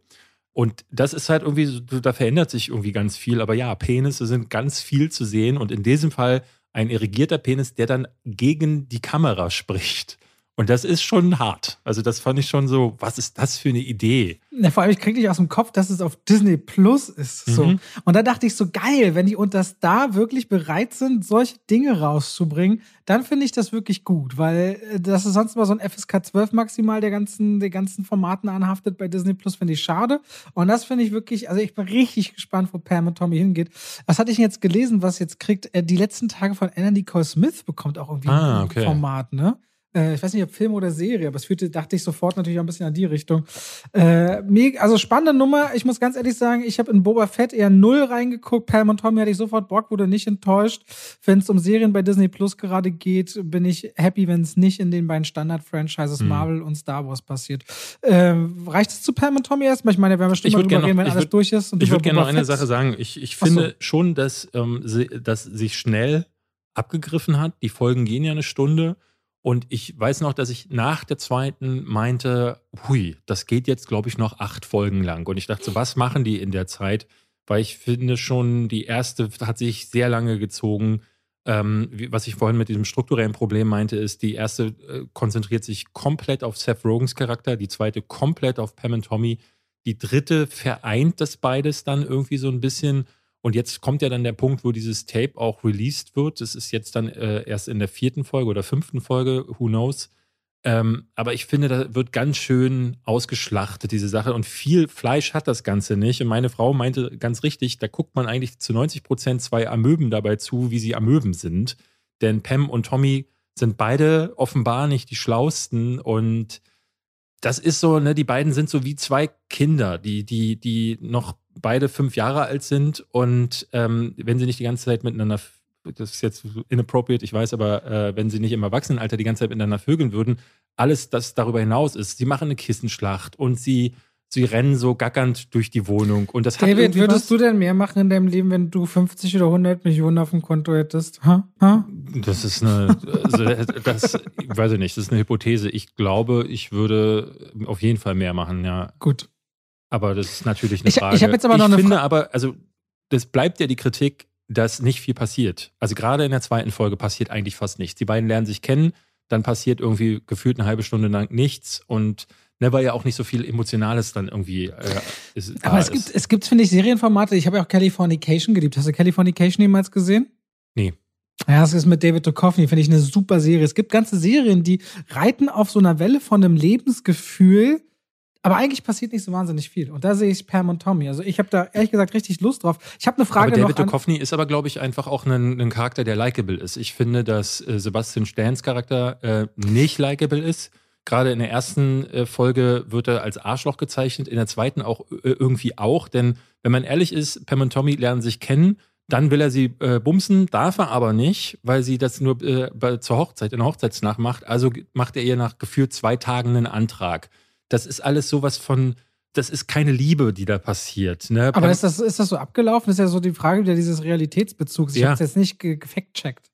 äh, die sagen doch in der Serie, dass das innerhalb von zwei Wochen passiert ist. Alles. Ah, okay. Oder zwei Monate. Es ist auf jeden Fall übertrieben schnell gewesen. Ähm, und da dachte ich dann auch so, ja, okay, klar, aber nichts daran wirkt so wirklich ehrlich. Also ich, ich fühle diese Serie nicht. Und das ist so, man guckt so wie durch so, einen, so ein Aquarium, äh, wie bei so, so zwei Schnecken, die so miteinander herumeiern, so, oder nimmst Schildkröten oder Schnecken, was auch immer. Schnecken sind Twitter, die brauchen, glaube ich, keine Partner. Nee, vielleicht sind das ja äh, polyamoröse Schnecken, man weiß es nicht. Ähm, und das ist nett, aber ich glaube, acht Folgen lang finde ich das nicht nett. Deswegen, ich bin gespannt, wo es hingeht. Also ich freue mich darauf zu sehen, wie sie dieses äh, Videogeschäft und diese Rachenummer und die, was bei der Kohle und so dann passiert. Deswegen noch eine letzte Frage an einen Zeitzeugen und Opfer. Wie hast du die Bestellung damals vollzogen? War das wirklich online oder wie lief das? Habe ich das nicht neulich in einer Sexfolge erzählt? Ähm, ich bin zu meinem 18. Geburtstag bin ich losgegangen und wollte unbedingt mal sehen, wie sieht das in einem dieser Erotikläden aus. Und weil von draußen konnte man als Mensch nicht reinschauen, also bin ich ja. rein und habe mich wahnsinnig unwohl gefühlt, weil A waren da diese ganzen Videokassetten mit diesen Covern, die ich alle zum Teil höchst befremdlich fand. Ähm, das ist irgendwie nichts, was einen geil macht. Und dann standest du aber da so zwischen lauter so alten Kerlen die dann da ganz, ne, ganz genau die Backcover-Texte sich auch durchgelesen haben. Und ich dachte so, ich muss hier dringend raus. Aber natürlich wollte ich irgendwie was haben. Also habe mich umgeguckt, habe so gedacht, so, oh, alle hier ist alles voller Penisse und Muschis. Und dann sah ich aber dieses Cover von Pamela Anderson und Pamela Anderson kannte ich. Ja, und dachte so, ey, ja, ich gucke ab und zu Baywatch und ich gucke Baywatch nicht wegen der Stories. Also habe ich da zugegriffen, weil ich dachte, ein Sextape von Pamela Anderson und einem Typen, den, von dem ich noch nie gehört habe, weil ehrlich gesagt, äh, in der Serie sagt ähm, Sebastian Stan oder Tommy Lee auch, ey, wir haben 50 Millionen Alben verkauft. Und ich dachte so, wie? Wann? Also ich kenne nicht einen Mötley Crew Song. Ich habe nie von dieser Crew gehört. Wenn, also wenn ich ihn nicht kennen würde über die Pamela Anderson Geschichte, ich wüsste null, wer Mötley Crew ist, weil da kenne ich leider gar nichts. Also die haben nie diese Größe von Bon Jovi oder äh, Judas Priest oder ne, äh, Iron Maiden erreicht. Äh, deswegen wundert mich das total, dass Mötley Crew den Typen so reich gemacht hat. Aber wenn hat. die wirklich so viel äh, Tickets, äh, ähm, Alben verkauft haben sollten, Mötley Crew has sold over 100 million albums worldwide. Ja, überkrass. 100, also also äh, der, der lebt heute noch von den Tantiemen von der Nummer so. Und ja, da 100 Millionen Alben, äh, Logo. Und das ist in den 90ern. Ich meine, 100 Millionen heute ist viel, aber in den 90ern ich, war das richtig ich kenne die gar nicht. Hast, kennst, du kennst sie auch nicht, oder? Nee, ach, ich Null. bin 87 geboren. So, deswegen habe äh, ich den im Laden gekauft damals und war ja. dann wirklich ganz enttäuscht. Okay, haben wir über Pam und Tommy auch nochmal gesprochen und Davids 100 D-Mark, die er gerne zurück hätte was ist, willst du noch über Boba Fett reden? Ich meine, wir wollen über die Oscars reden, wir haben fast eine Stunde. Ich weiß nicht, du weißt ja, nee, ich will nicht grundsätzlich, dass der Podcast eine Länge nicht überschreitet, aber es gibt immer wieder auch Anschlusstermine. Ich muss, ich muss auch tatsächlich dann, dann los, deswegen, ähm, ich habe die letzte Folge jetzt noch nicht gesehen. Ähm, dann mach dann, guck sie und dann reden wir über Boba Fett nächste Woche. Dann machen wir das so. Dann ja? lass doch jetzt über die Oscars sprechen. Die Oscar-Nominierungen sind gestern erschienen und ich finde, ich glaube, ich war Jahre nicht mehr so, so abgefuckt von, von den Nominierungen. Also ich finde die, dieses Jahr so schlecht wie schon lange nicht mehr. Also ich finde es auch sehr merkwürdig. Wir sagen mal so, Power of the Dog ist zwölf, zwölf Mal nominiert, Dune zehnmal, ich glaube, das ist okay. Ähm, Belfast siebenmal, genauso wie West Side Story, dann King Richard sechsmal und dann haben wir noch ein paar Vierer mit Don't Look Up, Drive My Car, Nightmare Alley. Und dann verteilt sich so. Und ähm, also das allererste, was mir richtig übel aufsteht, ist, dass Tick Tick Boom für mich viel zu wenig vorkommt, muss ich ehrlicherweise sagen. Mhm. Dass ein, auch wenn ich nicht so viel damit anfangen konnte, ein French Dispatch so gar keine Rolle wirklich spielt. Ja dass auch ein Last Duel so gar keine Rolle spielt. Hm, House of Gucci auch irgendwie gefühlt nicht. Ja. Ähm, einige Sachen wie, äh, äh, also der französische Film Titan wurde ja sowieso schon recht früh ausgeschlossen. Äh, aber auch so Sachen wie Sean Bakers Red Rocket, der drüben ja schon gelaufen ist, den ich schon gesehen habe. Und Sean Baker war mit Florida Project auch so ein Oscar-Typ. Äh, es gibt ganz, ganz viele Sachen. Ich habe gestern wieder, es gibt ja immer diese Artikel, Who has been snubbed? Also wem wurde die, die, der Oscar verwehrt? Und da gab es eine lange Liste dieses Mal, wo man sich fragt, was ist da los? Wohingegen ich das Gefühl hatte, dass dieser Trend ähm, immer krasser wird, dass wenn ein Film, auf den sich die Academy eingeschossen hat, wenn der nominiert wird, dann wird da gefühlt auch alles nominiert. Also ich finde das total abstrus zum Beispiel, dass bei äh, Being the Ricardos gefühlt jeder nominiert ist. Ich, dass bei Power of the Dog gefühlt jeder nominiert ist. Bei, bei King Richard alles durchnominiert wurde, sogar das Drehbuch. Ich meine, da kommen wir jetzt im Detail nochmal zu, aber ähm, auch bei Belfast zum Beispiel. Ähm, Syrian Heinz ähm, hatte ja, glaube ich, schon den Golden Globe bekommen, aber dass jetzt mal wieder Dame Judy Dench nominiert ist, die ja be berühmt berüchtigt geworden ist durch diesen einen Moment in ähm, äh, wie war es, äh, äh, hier, Shakespeare in Love. Shakespeare in Love kommt die ja irgendwie dreimal ins Bild und dafür hat die damals den Oscar bekommen, was ich bis zum heutigen Tage nicht verstehe. Jetzt sitzt sie in Belfast für rund 90 Minuten im Hintergrund rum und hebt ab und zu den Kopf und du meintest, am Ende hat sie dann mal einen Satz, den sie noch sagt und da denke ich so, ey nee, das wirkt so falsch. Es gibt so viele andere Darsteller, auch jüngere Darsteller, als die 19. Ähm, Nominierung für Judy Dench rauszurücken. Das verstehe ich nicht, was da in der Academy los ist. Aber wir können ja mal im Detail auf die einzelnen. Womit wollen wir anfangen? Mit bester Film, ganz klassisch? Machen wir so, ja. Okay, Belfast war abzusehen. Wir haben den Film jetzt gesehen, reden nächste Woche drüber. So richtig verstehen können wir es nicht. Nee. Äh, da gäbe es andere Filme, die aus unserer Sicht, glaube ich, noch prädestinierter werden. Coda bin ich mit dabei, du ja so gar nicht. Nee. Ne? Was das angeht, Don't Look Up, ich glaube, das geht für uns beide vollkommen klar, dass Ja. der jetzt bester Film Das war dabei ist. irgendwie, das war irgendwie verständlich. Adam McKay ist irgendwie so ein Typ, der, der immer wieder stattfindet bei den Oscars, finde ich auch gut. Der war ja, wurde ja sehr kontrovers aufgenommen, aber das heißt ja nicht, dass man es nicht trotzdem nominieren darf. Dann hätten wir Drive My Car. Da habe ich jetzt ganz oft gehört, dass der sehr, sehr interessant sein soll. Den muss ich mir noch anschauen. Du hattest ihn gesehen, ne? Du hattest schon drüber geredet, oder? Ich habe ihn nicht gesehen. Ich, Ach, nicht ähm, gesehen? Nee, ich habe ihn nicht gesehen. Der, der, der lief ein paar, bei ein paar Festivals und ich hätte ihn fast gesehen. Aber ehrlich gesagt fand ich den Trailer nicht so gut und mich schreckt ab, dass der halt sogar ein bisschen über drei Stunden geht und Okay. sehr langsam sein soll. Aber äh, wurde jetzt mehrfach ausgezeichnet, jetzt auch auf der Best Picture Liste zu landen. Das ist nach Parasite irgendwie so ein Ding auch von der Academy geworden. Ja, finde ich, finde ich ganz gut. Dune ist wirklich sehr schön. Also da freue ich mich auch, dass er tatsächlich zehn Nominierungen bekommen hat und dass Ja. man nicht irgendwie sagt, das ist so ein Denis Villeneuve Erstteil-Blockbuster-Ding, dass die Academy das anerkennt. King Richard, ich Mhm. war, das war klar. Was ich Hab ich auch glaube ich ja. glaube ja auch, dass er oder ich weiß nicht, ich glaube sogar, dass sie über Benedict Cumberbatch nachher Will Smith den, den Oscar geben werden, ehrlicherweise. Ähm, Was, Moment, dass sie über. Also, dass sie nicht Benedict Cumberbatch den Hauptdarsteller Ja. geben, sondern Will Smith, würde Ja. ich vermuten, dass, sie, dass er den kriegt am Ende. Äh, Licorice Pizza, klar, das äh, richtig und wichtig. Ich habe mich für Nightmare Alley gefreut, tatsächlich, Ja, dass er dann ich doch äh, relativ äh, Beachtung bekommen hat. Und Verwundert dann, mich aber trotzdem, muss ich sagen. Naja, aber schön, dass nicht gleich irgendwie, dass, dass der Flop an den Kassen auch heißt, der, der Film wird nicht weiter, der wird nicht weiter Beachtung geschenkt. The Power of the Dog, ja gut, das hat uns beide, das, dieses wird die ganze Saison so durchgezogen bleiben, dass dieser Film, der uns beide echt wahnsinnig zäh vorkam, der ist mit zwölf Nominierungen hier so gut wie in jeder relevanten Kategorie mit drin. Und ähm, Steven Spielbergs West Side Story, da finde ich wirklich nach wie vor Tick Tick Boom ist das bessere und stärkere Musical und das hätte da stehen müssen statt West Side Story. Es wirkt halt so ein bisschen, ähm, und das wird in allen Kategorien und so gehen, äh, es wirkt so, als wäre es immer eine Mischung mittlerweile aus, ähm, äh, aus der einen Seite ist äh, das, was wir immer machen. Die Leute, die immer nominiert werden, die, die Co- Convenience-Filme, die Sachen, die man, die man kennt, die Regisseure, die man kennt, die immer dasselbe machen.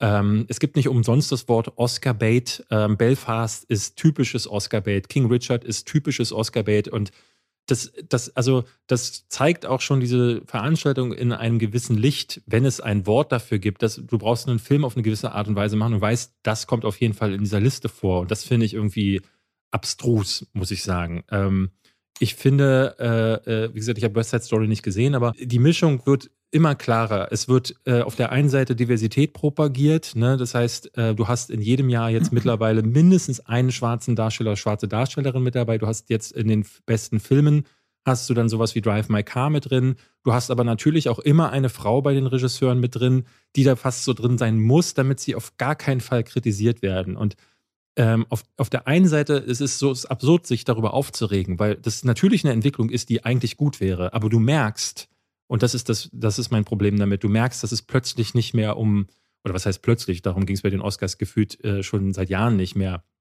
aber um Qualität, um tatsächlich die Frage nach, wer ist der Beste zu beantworten, geht es dabei der Na- Nummer na, nicht mehr. Es geht um Politik, es geht um äh, irgendwelche Standings, um Statements und das nervt. Ich echt finde vor allem, ab. wenn, wenn, wenn, wenn die Auswahl besteht und du merkst, sie entscheiden sich, weil sie nicht so richtig wissen, was aus meiner Sicht der bessere Film ist, auch noch für das Falsche. Also ich erinnere mich, wie hieß denn der Film mit den beiden, äh, so diese Thelma und Louise Story mit den beiden Schwarzen, die äh, auf der Flucht waren, letztes oder vorletztes Jahr. Ähm, Die Schwarzen, die auf der Flucht waren. Ja, die aus Versehen Polizisten ermorden bei einer Standardkontrolle. Ähm, Gut, das weiß ich ehrlich gesagt gar nicht. oh Gott. Äh, Meinst du dieses Gerichtsdrama mit Michael B. Jordan? Nee. Nee, Just nee, Mercy? Nee. nee, nee, nee, nee. Das war auch eine Regisseurin, der kommt zum Beispiel komplett übergangen worden ist. Und jetzt fällt mir dieser Film nicht ein, von Universal tatsächlich. Okay, wollen wir wieder zurück? Ja.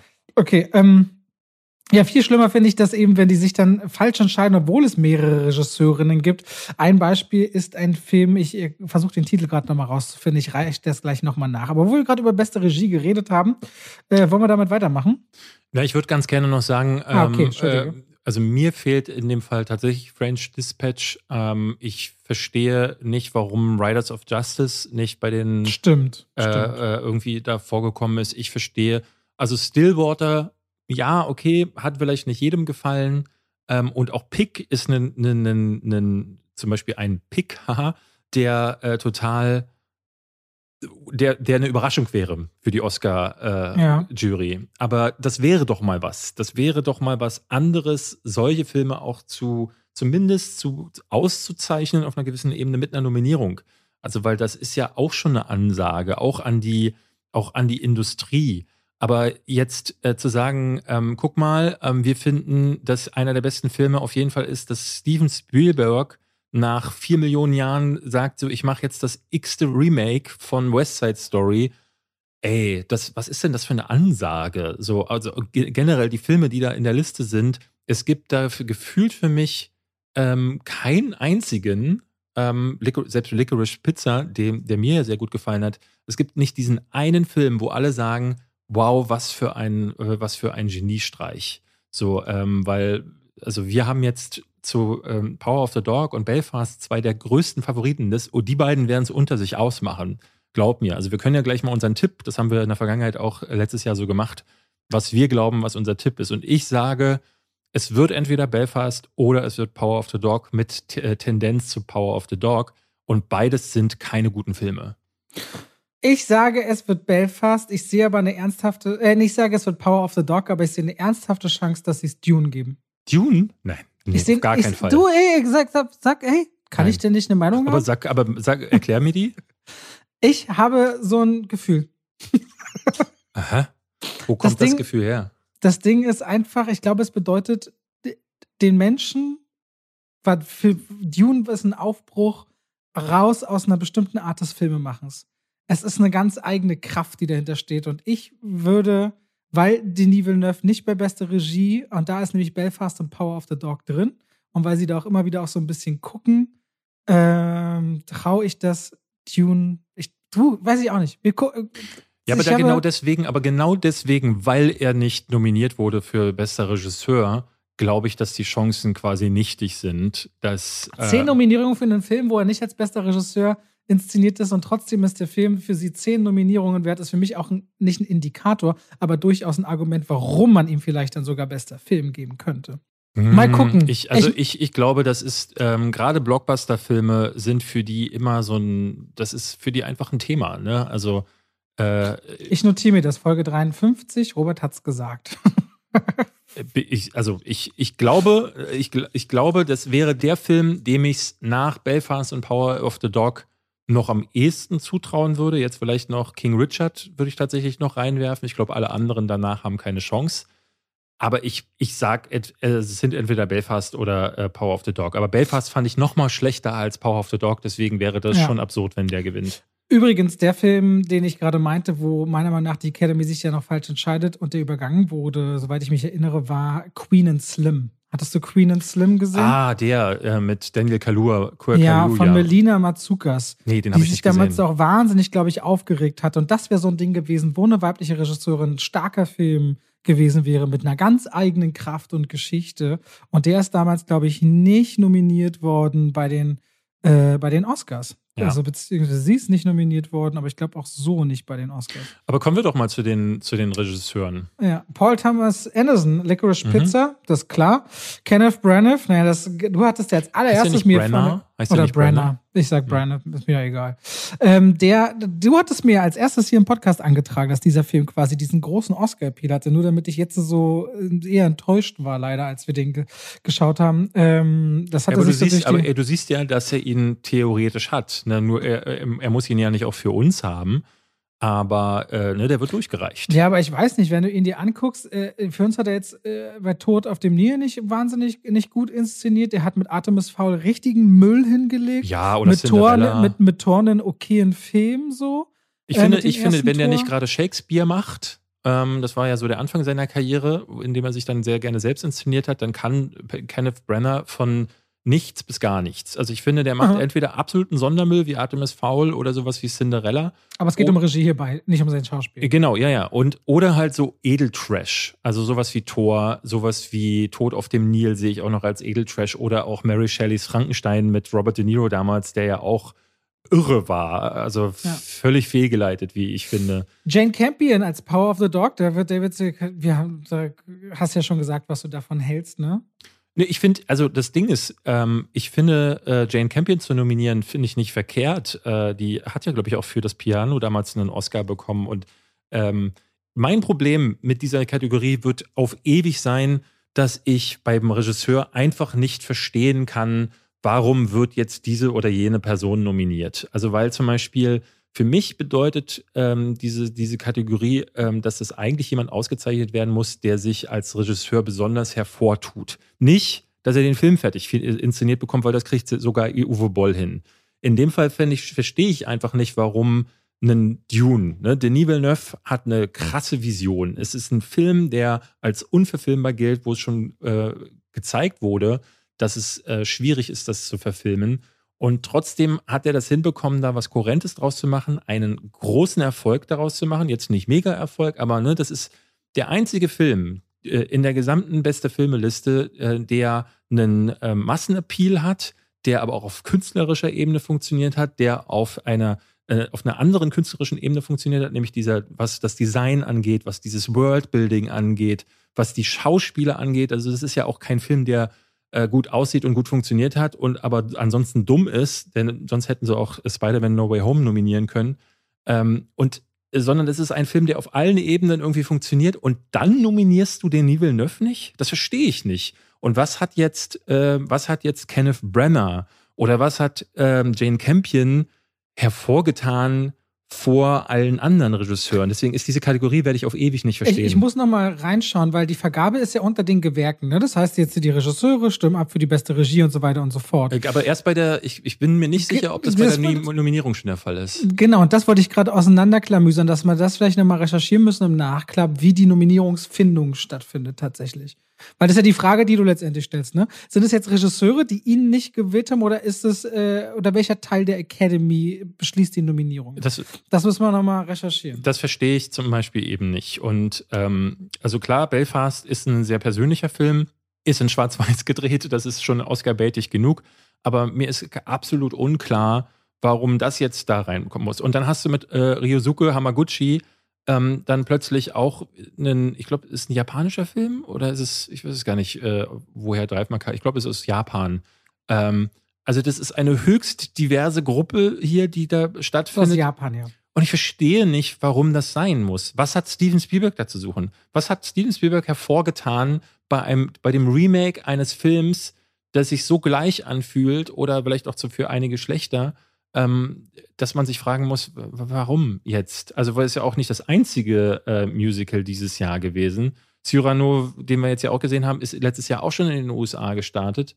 Und mit Tick Tick Boom hat man noch ein anderes Musical. Also ich verstehe null, was diese Kategorie ist. Ja, für mich soll. wirken diese wirken die Oscars, was das angeht, manchmal so mh, mm, so alt und so verkrustet, dass sie jetzt irgendwie reagieren wollen auf ein neues Problem, nämlich, mhm. dass sie überhaupt nicht divers sind, dass sie versuchen, das halt zu lösen und dabei überhaupt keine Kompetenz dafür haben. Weil sie vielleicht auch gar nicht all das sichten, was da existiert aus den Streaming-Plattformen und so weiter und so fort. Also keine Ahnung, wo es sich hin entwickelt. Ähm, ich bin aber ganz bei dir, wenn du so argumentierst und sagst, warum unter anderem Denis Villeneuve nicht bei der Regie dabei ist. Völlig unverständlich. Was glaubst du, wer es wird? Ähm, von denen, die jetzt da sind, letztes Jahr hatten wir äh, Chloe Zhao. Wenn wir letztes Jahr Chloe Zhao haben, Jane Campion, also ich brauche man gar nicht überlegen. Also für mich ich weiß nicht, ob sie das dann wieder machen, weil sie dann wieder wissen, die lassen, das, wenn es die Regisseure untereinander ausmachen. Ja, du sagst Jane Campion. Ja, gab, ja ich, es gibt, gar, gibt keine andere Option. Es wird Jane Campion. Definitiv. Gut, dann lassen wir es dabei. Ich bin gespannt. Ja. Bester Hauptdarsteller. Javier Bardem, Being the Ricardos habe ich nicht gesehen. Geht das für dich in Ordnung? Ich fand ähm, sowohl ihn als auch äh, ähm, wie Nicole Kidman fand ich stark. Ähm, ihn aber deutlich schwächer als sie. Äh, deswegen ist seine Nominierung in der, in der Kategorie völlig unerklärlich. Der war auch bisher auf den, auf den Listen, war der ganz unten. Also es gibt eine Top 10. Ähm, äh, also ich kann euch immer empfehlen, wenn ihr euch ein bisschen selber informieren wollt, auch äh, dir vielleicht, Robert, die Seite awardswatch.com. Ähm, einmal pro Monat wird da geupdatet und ähm, ab etwa September kann man da so reingucken, weil was die machen, die erstellen Top 10 Listen, ähm, gemessen daran, was gab es für Preise in der Saison bisher? Also es gab ja jetzt den BAFTA Award, es gab dann die Screen Actors Guild Awards, die Directors Guild Awards, die Golden Globes. Ähm, und daran wird dann bemessen, wie hoch sind die Chancen für die Leute. Deswegen kann man, im Grunde weiß man meist schon vorher ungefähr, wer, wer so gewinnt. Und zwar, man kann es wirklich mit höchster Sicherheit sagen. Und da war Will Smith bei der Actors-Kategorie seit Monaten auf der 1, Benedict Cumberbatch seit Monaten auf der 2 dann verwischt so das Feld und Javier Bardem ist irgendwo auf dem zehnten oder auf den Plätzen dahinter. Deswegen ist es auch für mich wieder so, ich verstehe das nicht. Andrew Garfield ist es, ist es nicht. Nicolas Cage in Pick, gut, schwieriger Pick, aber Joaquin Phoenix zum Beispiel in Command Command wurde eine ganze Zeit lang hochgehandelt. Leonardo DiCaprio finde ich deutlich stärker in Don't Look Up als äh, Javier Bardem. Und Bradley Cooper ähm, äh, äh wäre ja zum Beispiel auch in Nightmare Alley für mich ein, ein Pick gewesen, ja. äh, wo ich den richtig gut fand. Aber du hast gesagt, Andrew Garfield ist nicht, Andrew Garfield ist nominiert. Achso, ja, stimmt. Ja, deshalb. Womit ich, worüber ich mich auch sehr freue, ehrlicherweise, weil ich fand, wie gesagt, die Performance großartig. Okay, ich habe mir awardswatch.com äh, mal gespeichert, werde es mir angucken. Hab ein bisschen Sorge, ob mir das nicht manchmal Freude nimmt. Ich bin dann immer, ich, ich weiß gar nicht, ob ich es vorher so genau wissen möchte, was die anderen immer alle denken. Äh, Will Smith das ist nicht, was die anderen denken, sondern das ist. Ja, oder was haben sie gewonnen und so weiter. Genau. Ist aber es ist allein schon desillusionierend, dass ein Preisträger oder die Preise von einem äh, von einer Veranstaltung automatisch implizieren, was als nächstes äh, ist. Ne? Weil eigentlich, weil ich sitze ja selbst immer wieder in Juries, sollte das eine unabhängig vom anderen existieren und diskutiert oder auch beschlossen werden. Und das, die Preisvergabe funktioniert ja mal mit Jury, mal mit einem äh, mit mit Fachleuten, die im gleichen Gewerk arbeiten im Hintergrund und dass man quasi sagen kann, dieser Film hat schon das, das, das gewonnen, dann wird auch das gewinnen. Finde ich eigentlich sehr schade, muss ich sagen. Naja, sagen wir es mal so, wenn du halt ähm, im Grunde ist es ja schon verständlich verständlich, weil, weil wenn du eine ganze Industrie hast und die beschließt, einmal pro Jahr das beste Produkt zu wählen und wenn du dann pro Jahr sagst, so, es gibt vielleicht so vier, fünf Filme, wo man, wo, wo sich die Meinungen so häufig überschneiden, das ist eins der besten Produkte, dann sollte eigentlich klar sein, dass diese Filme bei allen Awards äh, auch gewinnen. Es ist eigentlich fast schon ähm, skurriler, dass äh, das, das Feld so durchmischt ist zum Teil. Ist, ich, was ich mir nicht erklären kann, ist, dass es monatelang irgendwelche Awards gibt, ähm, wo Javier Bardem gar nicht vorkommt und jetzt bei den Oscars ist er plötzlich einer der Besten des Jahres. Das erklärt sich mich, mir nicht so, weil äh, wenn es eine klare Favoritenliste gibt und der da nicht mit drin ist, dann gehört er da halt offenbar auch nicht rein. Ich gucke mir Being the Ricardos zumindest dann mal an. Denzel Washington, Macbeth noch ins äh, noch noch nominiert für dich dann auch. ja, also, du fandst ihn, du hast, du hast sogar gesagt, du fandst ihn, dass er grausam gespielt ich, hat. Ne? Nee, ich fand nicht, dass er grausam gespielt hat. Ich fand, er passt okay. halt nicht in die Rolle. Ich finde, ähm, er und ähm, äh, so, Francis, äh, McDormand. Francis McDormand acten komplett dran vorbei. Also wenn ich mir das angucke, was Michael Fassbender da gemacht hat, äh, zusammen mit Mario Cotillard, die das ganz anders spielen. Das ist natürlich ein anderer Approach an diese, an diese Rollen, aber Denzel Washington ist mal wieder er selbst. Ähm, und das ist also in letzter Zeit meiner Ansicht nach zu häufig. Also ich finde, der letzte Film, in dem Denzel Washington mal, mal nicht sich selbst gespielt hat, war Fences. Und äh, hier ist er wieder, also wäre das jetzt ein Schwarz-Weiß-Remake von The Equalizer gewesen, hätte ich nicht gesagt, so äh, finde ich überraschend, sondern es wirkt halt tatsächlich in äh, vielerlei Hinsicht so. Und das passt nicht zu der Figur Hamlet, äh, äh, äh, Macbeth, meine ich. Okay, mir fällt übrigens bei den besten Hauptdarstellerinnen ein, ich habe, oder auf, ich habe keinen der, also bis auf Spencer, die anderen vier nominierten Filme nicht gesehen. Kann ich also überhaupt nichts zu sagen. Jessica Chastain, The Eyes of Tammy Faye, Olivia Colman für Frau im Dunkel, Penelope Cruz für Parallele Mütter und Nicole Kidman für Being the Ricardos. Habe ich äh, alle vier nicht gesehen. Ja, Being the Ricardos ähm, haben wir jetzt noch nicht erwähnt. Ähm, ich habe da vor ein paar Wochen drüber gesprochen. Gibt es bei Amazon, ist ein Exclusive. The Lost Daughter ähm, heißt Frau im Dunkel in Deutschland, ist ein Netflix-Film mit Olivia Col Coleman Sagen wir es so, äh, Olivia Coleman äh, ist es fast schon. Du liebst sie ja, du sagst es jedes Mal. Genau. Äh, meine Frau meinte so, es ist fast zu einfach, äh, sie, sie zu, auf so eine Liste zu packen, weil ne, die ist halt immer, immer krass. Und sie fand, dass sie in Lost Daughter halt einfach nur krass ist, aber sie erreicht jetzt nicht die Höhen, die sie zum Beispiel hatte in The Favorite. Äh, Eyes of Tammy Faye mit Jessica Chastain lief jetzt halt noch, noch nicht in Deutschland. Ähm, Gibt es auch irgendwie keinen Starttermin, glaube ich, bisher. Da sieht sie ja auch völlig unerkennbar aus in dem Film. Ähm, soll aber gut sein. Ich finde ja Jessica Chastain irgendwie furchtbar und da habe ich jetzt mehrfach gehört, guck dir den an und äh, sie spielt noch in einem anderen Film mit, äh, nicht Marriage Story, aber es hat irgendwie ein sehr ähnliches Thema. Äh, Scenes of a Marriage oder irgendwie sowas, irgendwas mit okay. Ehe. Ähm, Penelope Cruz, ich habe parallele Mütter nicht gesehen. Ähm, was glaubst du, wer es wird? Ich, ich, ich bin, also Spencer waren jetzt einige tatsächlich überrascht, dass sie. Ich würde äh, Kristen, ich will, dass Kristen Stewart das kriegt. Ja, aber die hat zum Beispiel bei den, äh, bei den Screen Actors Guild Awards. Mir egal, ich will, dass die den kriegt. ich mag die ja auch total. Ähm, aber es ist überraschend zum Beispiel, dass House of Gucci, dass Lady Gaga nicht nominiert wurde. Ja, das ist wirklich in der Tat wirklich merkwürdig. Ich glaube auch, dass es äh, Kristen Stewart macht. Beste Nebendarstellerin, äh, Nebendarsteller erstmal. Da ist äh, tatsächlich Cody Smith McPhee in Power of the Dog, das sehe ich zum Beispiel. Das muss ich ehrlicherweise sagen. Die, den mochte ich sehr. Den fand ich sehr spannend. Oh, nee, die, weiß ich die nicht. Die Figuren, die auftreten, vom Anfang an mit diesem Form dieser, dieser Rose oder dieser Blume und das gebe ich The Power of the Dog tatsächlich. Ähm, Jesse Plemons finde ich wiederum nicht. Ich finde, es hat sich seltenst so richtig nach Brüdern angefühlt. Es hat sich auch seltenst so richtig nach Liebe angefühlt. Irgendwie, äh, der existierte zwar, aber ich, ich weiß es nicht, sehe ich nicht. Troy Kotsu ist der Vater in Coda, oder? Mhm, genau. Der fand ich, fand ich super. Super. Ja, ja, also ich, ich, konnte damit nichts anfangen, auch mit der Figur insbesondere nicht, aber ja, die haben, die haben, der hat nicht schlecht gespielt. Ich und äh, ja, ja, Syrian nee, Heinz noch. Ja, der spielt den Großvater des jungen Buddy in Belfast. Also ich muss ganz ehrlich sagen, als ich Belfast gesehen habe, ich fühlte mich so ein bisschen an manche Szenen. Ich habe einen ganz tollen Großvater, der vor einigen Jahren gestorben ist. Und ich fühlte mich in dieser Verbindung, also diese, diese Verbindung, die fand ich tatsächlich schön. Ähm, aber ich, das ist mehr davon getrieben, dass ich so eine eigene ähnliche Erinnerung habe und so eine Bedeutung meinem Großvater gegenüber. Ich weiß, deswegen kann ich so schwer davon abstrahieren, ob der Film es auch wirklich so gut macht. Aber, aber weißt du, was ich nicht verstehe? Syrian Heinz ist seit Jahren stark. Der ist, ja. der, also wenn du, wenn du dem zuguckst in Belfast, dann habe ich das Gefühl, ähm, ja, das ist Syrian Heinz. Ne? Das ist er in Game of Thrones gewesen, das ist er in anderen Rollen gewesen. Und hier macht er nichts, was er nicht vorher schon gemacht hätte. Das ist halt einfach ein, ein, ein Typ, den du in die Ecke setzt und der Gravitas ausstrahlt. Warum ist das jetzt Oscar-würdig? Irgendwann kommt ja immer, irgendwann kommt ja immer der Punkt, wo sie sagen, wir müssen den jetzt auch mal berücksichtigen. Ja. Ne? Es kann sein, dass das eben so ist. Also besonders abstrus finde ich J.K. Simmons, ähm, Being the Ricardo, der ist da, ne, der ist da auch nicht schlecht. Aber auch bei dem, der ist bisher fast nicht aufgetaucht in, in, äh, auf diesen Listen und hat äh, eigentlich nirgendwo so richtig was mitgenommen. Ich habe mich ein bisschen geärgert, weil ich fand Jared Leto in House of Gucci, der war so weird. Großartig, stimmt. Ne? Ja. Und Bradley Cooper in Licorice Pizza. Ich hatte ja gesagt, so ich glaube, der wird eine Oscar-Nominierung bekommen.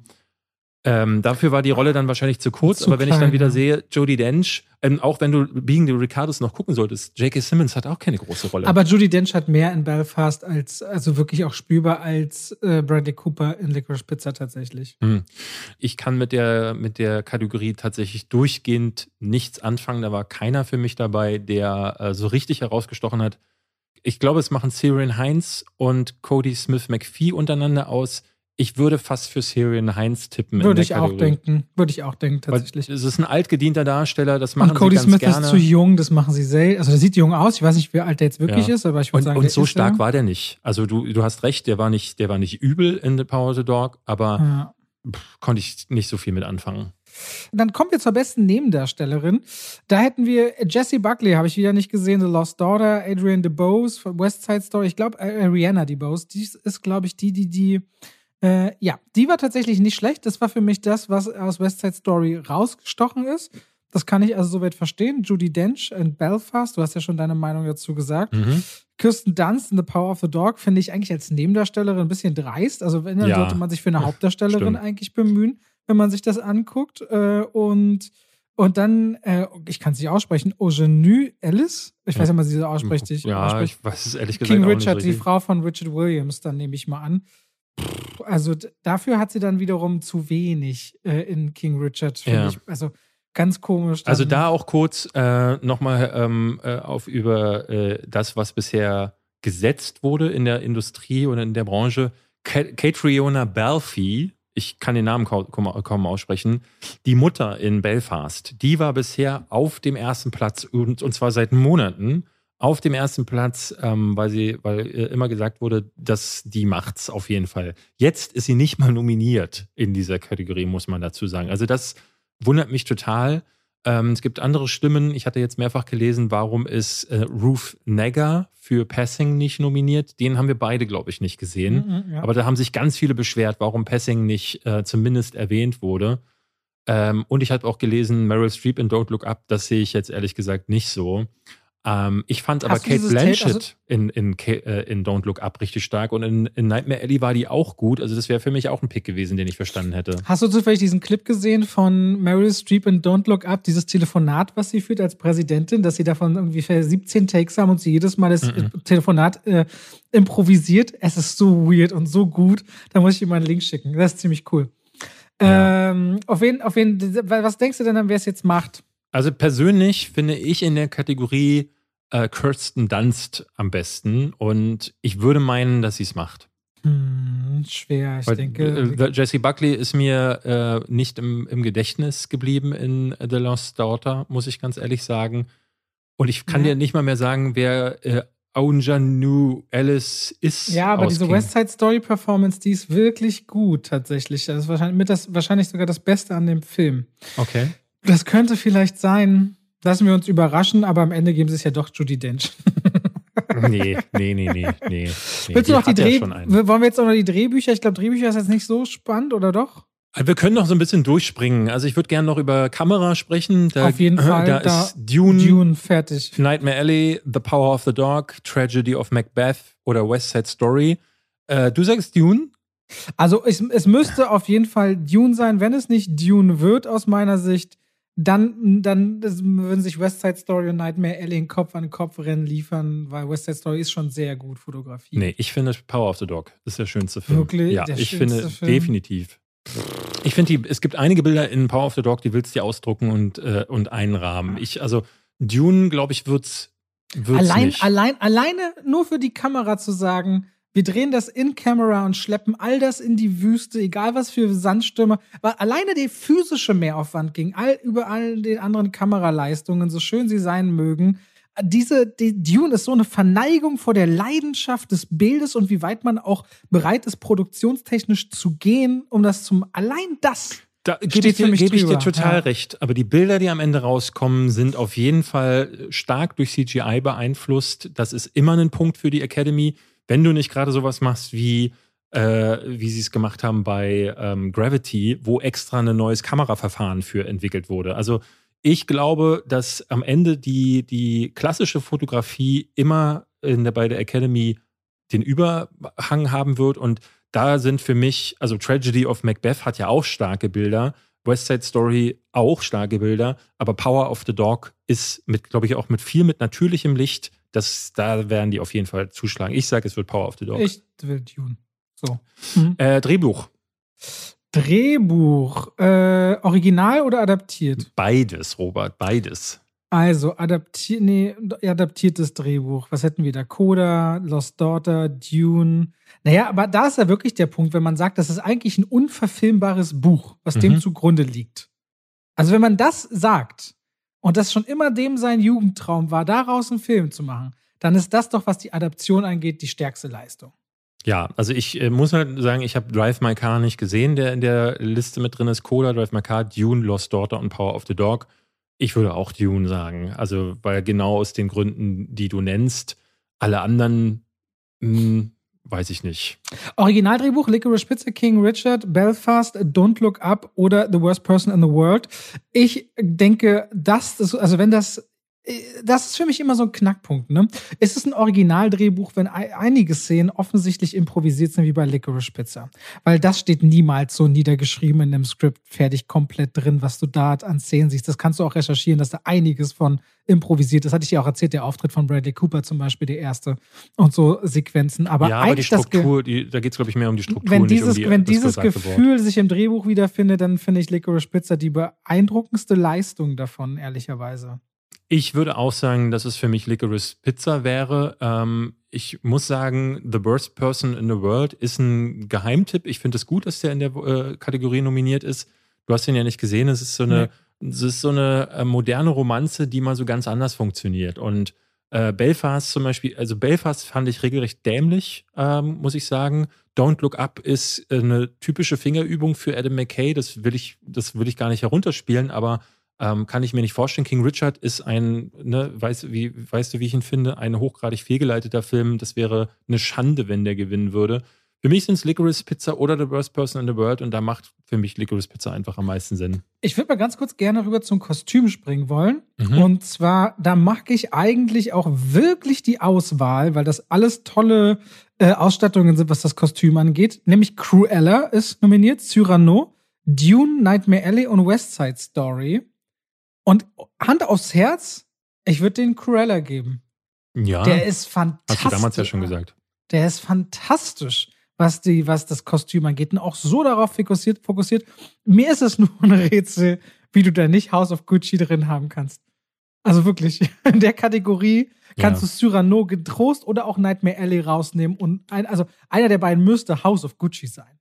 Meiner Meinung nach. Ja, ja das ist für mich einfach zu schwer einzuschätzen, weil ich da möchte, das ist ein Metier, wo ich einfach nicht gut genug bin. Deswegen glaube ich, kann ich das nicht unbedingt sagen. Bei Musik würde ich ganz gern noch sagen, ähm, da war ich ja sehr überrascht, dass Dune den, ähm, also Hans Zimmer hatte den Golden Globe dafür gewonnen. Was insofern spannend war, weil ja viele gesagt haben, das ist halt kein echter klassischer Soundtrack mehr, sondern eher so ein Teppich aus Geräuschen und aus äh, ja, alle möglichen Einflüssen. Und ich fand den ja wahnsinnig stark. Ich war ja großer Fan davon, ähm, weil das ein Soundtrack war, das macht Hans Zimmer ja sowieso schon seit Jahren richtig gut. Auch wenn es nur noch ein Klangteppich ist, ist es trotzdem ein Thema. Es ist kein klassisches Thema mehr wie damals, was aus dieser Westernzeit und diesen alten äh, Stummfilm-Äras äh, kommt, sondern ähm, jetzt klingt es halt so. Aber auch das ist ein Thema. Und das, ähm, dieses Alienartige, dieses Fremdartige, was da durchkommt, aber trotzdem irgendwie einen Charakter hat und sich ja auch, auch, das Haus Atreides und die Hakonnen ganz genau. klare Instrumente haben und die genau, du kannst die genau. mal so gut aussprechen. Wie heißen sie, wenn sie mit ihren Chören da kommen und so die die die, die Fre nicht die Fremen, die Bene Gesserit, genau. Äh, und vor allem, Denis Villeneuve hat ja auch gesagt, dass er sich ultra früh mit dem Sounddesign auseinandersetzt. Mhm. Noch ganz, also ich finde, weil du gerade bei der Kamera meintest, dass äh, beispielsweise bei Gravity dann Filme ausgezeichnet werden, wenn sie was Neues machen. Das ist ja was Neues yeah. im musikalischen Bereich.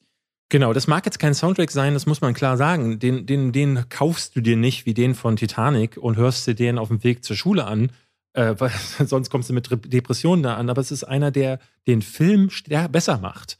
Und ich finde, das ist doch die Leistung, die so ein Musikscore in erster Linie erbringen sollte. Ich finde den von The Power of the Dog echt auch gut und ich glaube, der hat auch gute Chancen, aber Dune ist es für mich. Aber ich sag dir, was du vielleicht nicht auf dem Schirm hast, Encanto. Ja, Encanto, den muss ich noch nachholen. Weißt du, der, ich habe den ja auf Deutsch nicht gut gefunden, aber habe ich dir, haben wir darüber schon mal geredet, wie diese Songs abgehen? Der der Soundtrack von Encanto ist seit drei Wochen Platz 1 der Albumcharts in den USA. Ah, wusste ich gar nicht. Und We Don't Talk About Bruno ist Platz 1 der Songcharts. Und ist damit der Song, der, das hat vorher nur Aladdin mit The Whole New World 93 geschafft. Also der Encanto-Soundtrack ist, ist äh, als beste Filmmusik. Ja, genau, aber als äh, Original Song ist Dos Origullotes. Genau, die haben, die haben den falschen Song eingereicht. Das, tatsächlich. die haben das nicht offen, sie haben nicht damit gerechnet, dass We Don't Talk About Bruno so abgeht. Das ist ein absolutes virales Phänomen gerade. Aha. Und ähm, Gina hat ja auch geweint, als sie den auf Englisch gesehen hat. Auf Englisch muss der Film so fantastisch sein. Dann hat sie mal auf Deutsch kurz geswitcht und man das geht ja gar nicht. Und das geht auch wirklich gar nicht. Aber wenn, hol den nach, er muss wirklich, ich, ich muss ihn nochmal im Original gucken. Ich wollte den am Wochenende mit den Girls gucken. Wir gehen jetzt in äh, Marry Me rein und am Wochenende schauen wir dann noch. Äh, also alle, die, die jetzt quasi dann einreichen müssen, wer gewinnt, werden zu dieser Zeit, wo sie sich entscheiden müssen, ständig von Kindern, Enkeln, Familienangehörigen umgeben sein. We don't talk about Bruno, die rumrennen. ich weiß nicht, ob sie sich dem gänzlich entziehen können, wenn sie entscheiden müssen, was ist die beste Filmmusik. Also Encanto könnte im Moment, äh, in diesem, äh, durch diesen Moment äh, echt Chancen haben. So sind wir im Grunde durch. Er wollte noch bestes Be nee. Visual, Visual Animationsfilm muss auch Encanto ich kriegen. Nicht. Ja. ja, glaubst du, Encanto macht's, ja? Na, guck, was ist denn die Also die Mitchells gegen die Maschinen, glaube ich nicht. Raya und der letzte Drache, eindeutig der schwächere Film aus dem eigenen Disney-Haus. Ja. Und Luca und Flea, das haben kaum jemand auf dem Schirm. Also das geht gar nicht an Encanto vorbei. Ja, so, äh, ja. Ich würde sagen, wir haben anderthalb Stunden, das reicht für heute, David. Es reicht, ja. Ich muss, ich versuche noch meinen Termin zu erwischen, aber ich bin auch hungrig und ja. durch. Äh Nächste Woche reden wir dann unter anderem über Uncharted. Wir werden den ersten Trailer dann gesehen haben zu der Herr der Ringe-Serie, der zum Super Bowl rauskommen soll. Es gibt also schon einiges, was seine Schatten vorauswirft für nächste Woche.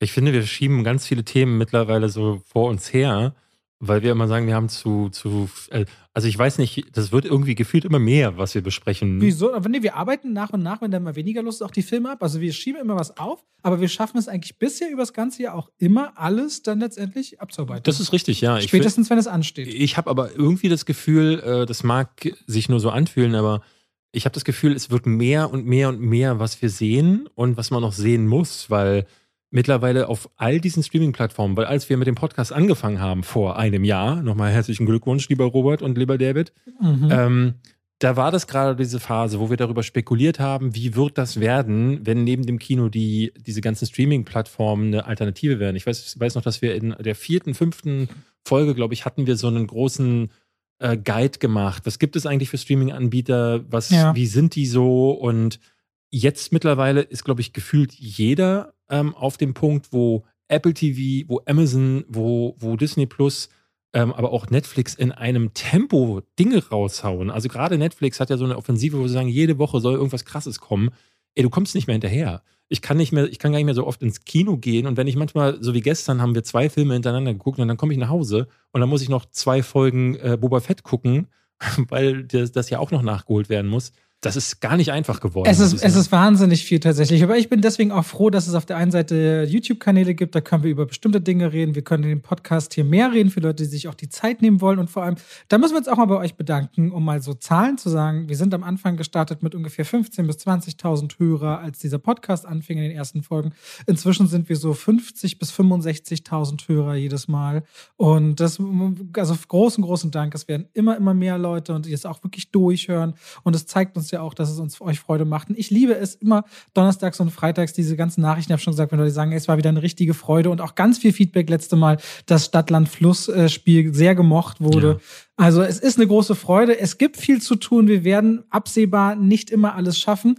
Und vor allem, je mehr wir das machen, umso mehr wird auch immer wieder auf David und mich reinpreisen. Wir merken fernab mhm. des Podcasts und YouTube auch, dass wir viele Dinge annehmen und schon aussortieren und wir versuchen immer unser Bestes. Aber es macht uns große Freude. Ich will noch mal eine Sache dazu sagen, nämlich äh, den, den Instagram-Account, weil das ist mir ein persönliches Anliegen. ähm, den habe ich jetzt schon seit Wochen nicht gepflegt. Und äh, ich will kurz erklären, woran es liegt. Ich hatte ja ähm, neulich mal angekündigt, dass ich mir einen Mitarbeiter äh, ins Boot geholt habe. Der ist jetzt wieder gegangen. Äh, lange Rede, kurzer Sinn.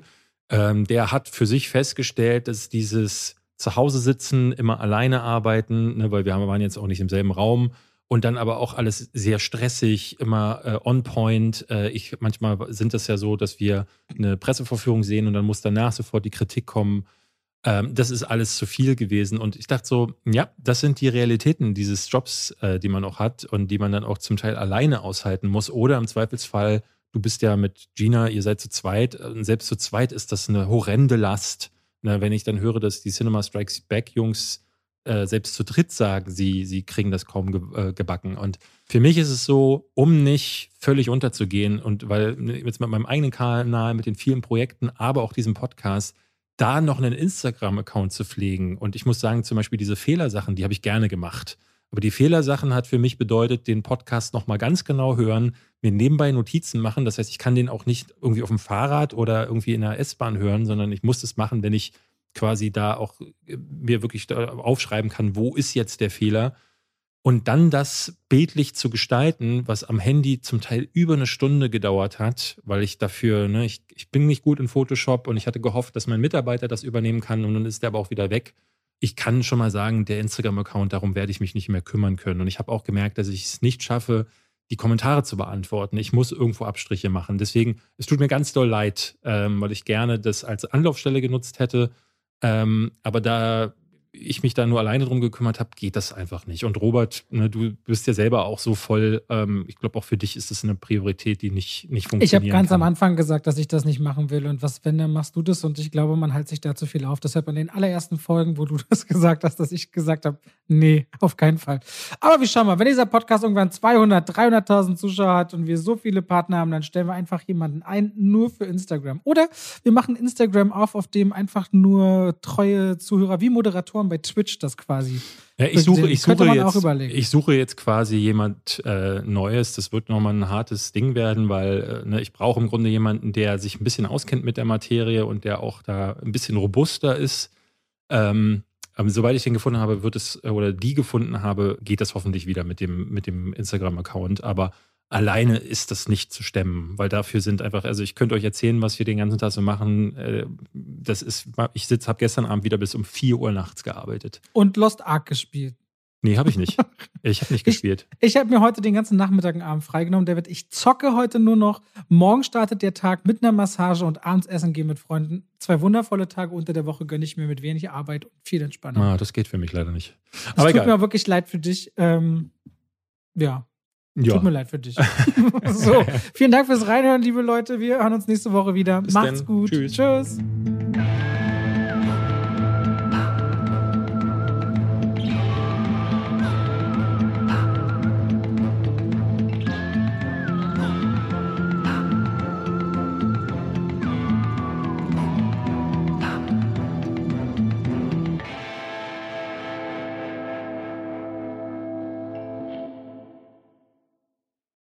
Und damit schalten wir rein in die Werbung. Ach, weißt du, was ich letztens dachte? Ich lief durchs Haus, David, und hab gesungen. Weißt du, was ich gesungen hab? David ist der beste Freund der Welt. Das mache ich morgens, aber wenn langsam Mittagszeit ist und ich was kochen will aus guten Zutaten, die lange haltbar sind, Aha. dann gehe ich durchs Haus und singe Oh Coro mio. Oh, Coro mia. Mhm. Und denke immer an die Koro-Drogerie. Ja. Singen die Katzen die, auch mit? Die, manchmal ja. Und es kommt drauf an, ob sie ja. gerade schlafen. Wenn ihr sagt, ihr wollt haltbare Lebensmittel in großen Mengen haben, das können Nüsse sein, das können hauchdünne Apfelchips sein, das kann Reis sein, kann Pasta sein. Ich habe, auch wenn ich Salate mache, immer schön so Zuckermais aus der Dose, ob wieder Erbsen, Kichererbsen, wenn ich Hummus mache, leckere Tahini. David, es gibt so unglaublich viel bei Koro. Ich habe jetzt auch deren Teller bestellt. Die haben schöne Teller und deren Edelstahlpfannen sind richtig gut. Ich habe damit schon zubereitet. Also immer wieder was, was, Neues zu entdecken. Die haben Teller und auch Schüsseln. Auf jeden Fall, schaut euch bei der Koro Drogerie gerne mal um. Da werdet ihr fündig. Richtig gute Zutaten zu einem fairen Preis, wo ihr auch immer sehen könnt, wie sich der Preis entwickelt hat über die letzten Jahre. Und wenn ihr sagt, oh, das, was der Robert da sagt, der kocht ja gerne, der wird ja keinen Scheiß erzählen. Das probiere ich auch mal aus. Dann könnt ihr bei der Bestellung auch noch Schwafel 5 im Bezahlvorgang verwenden. Schwafel als Wort, 5 als Ziffer und spart nochmal 5% auf den eh schon sehr fairen Preis. Danke an die Koro Drogerie. Und damit schalten wir raus aus der Werbung zurück in den Podcast.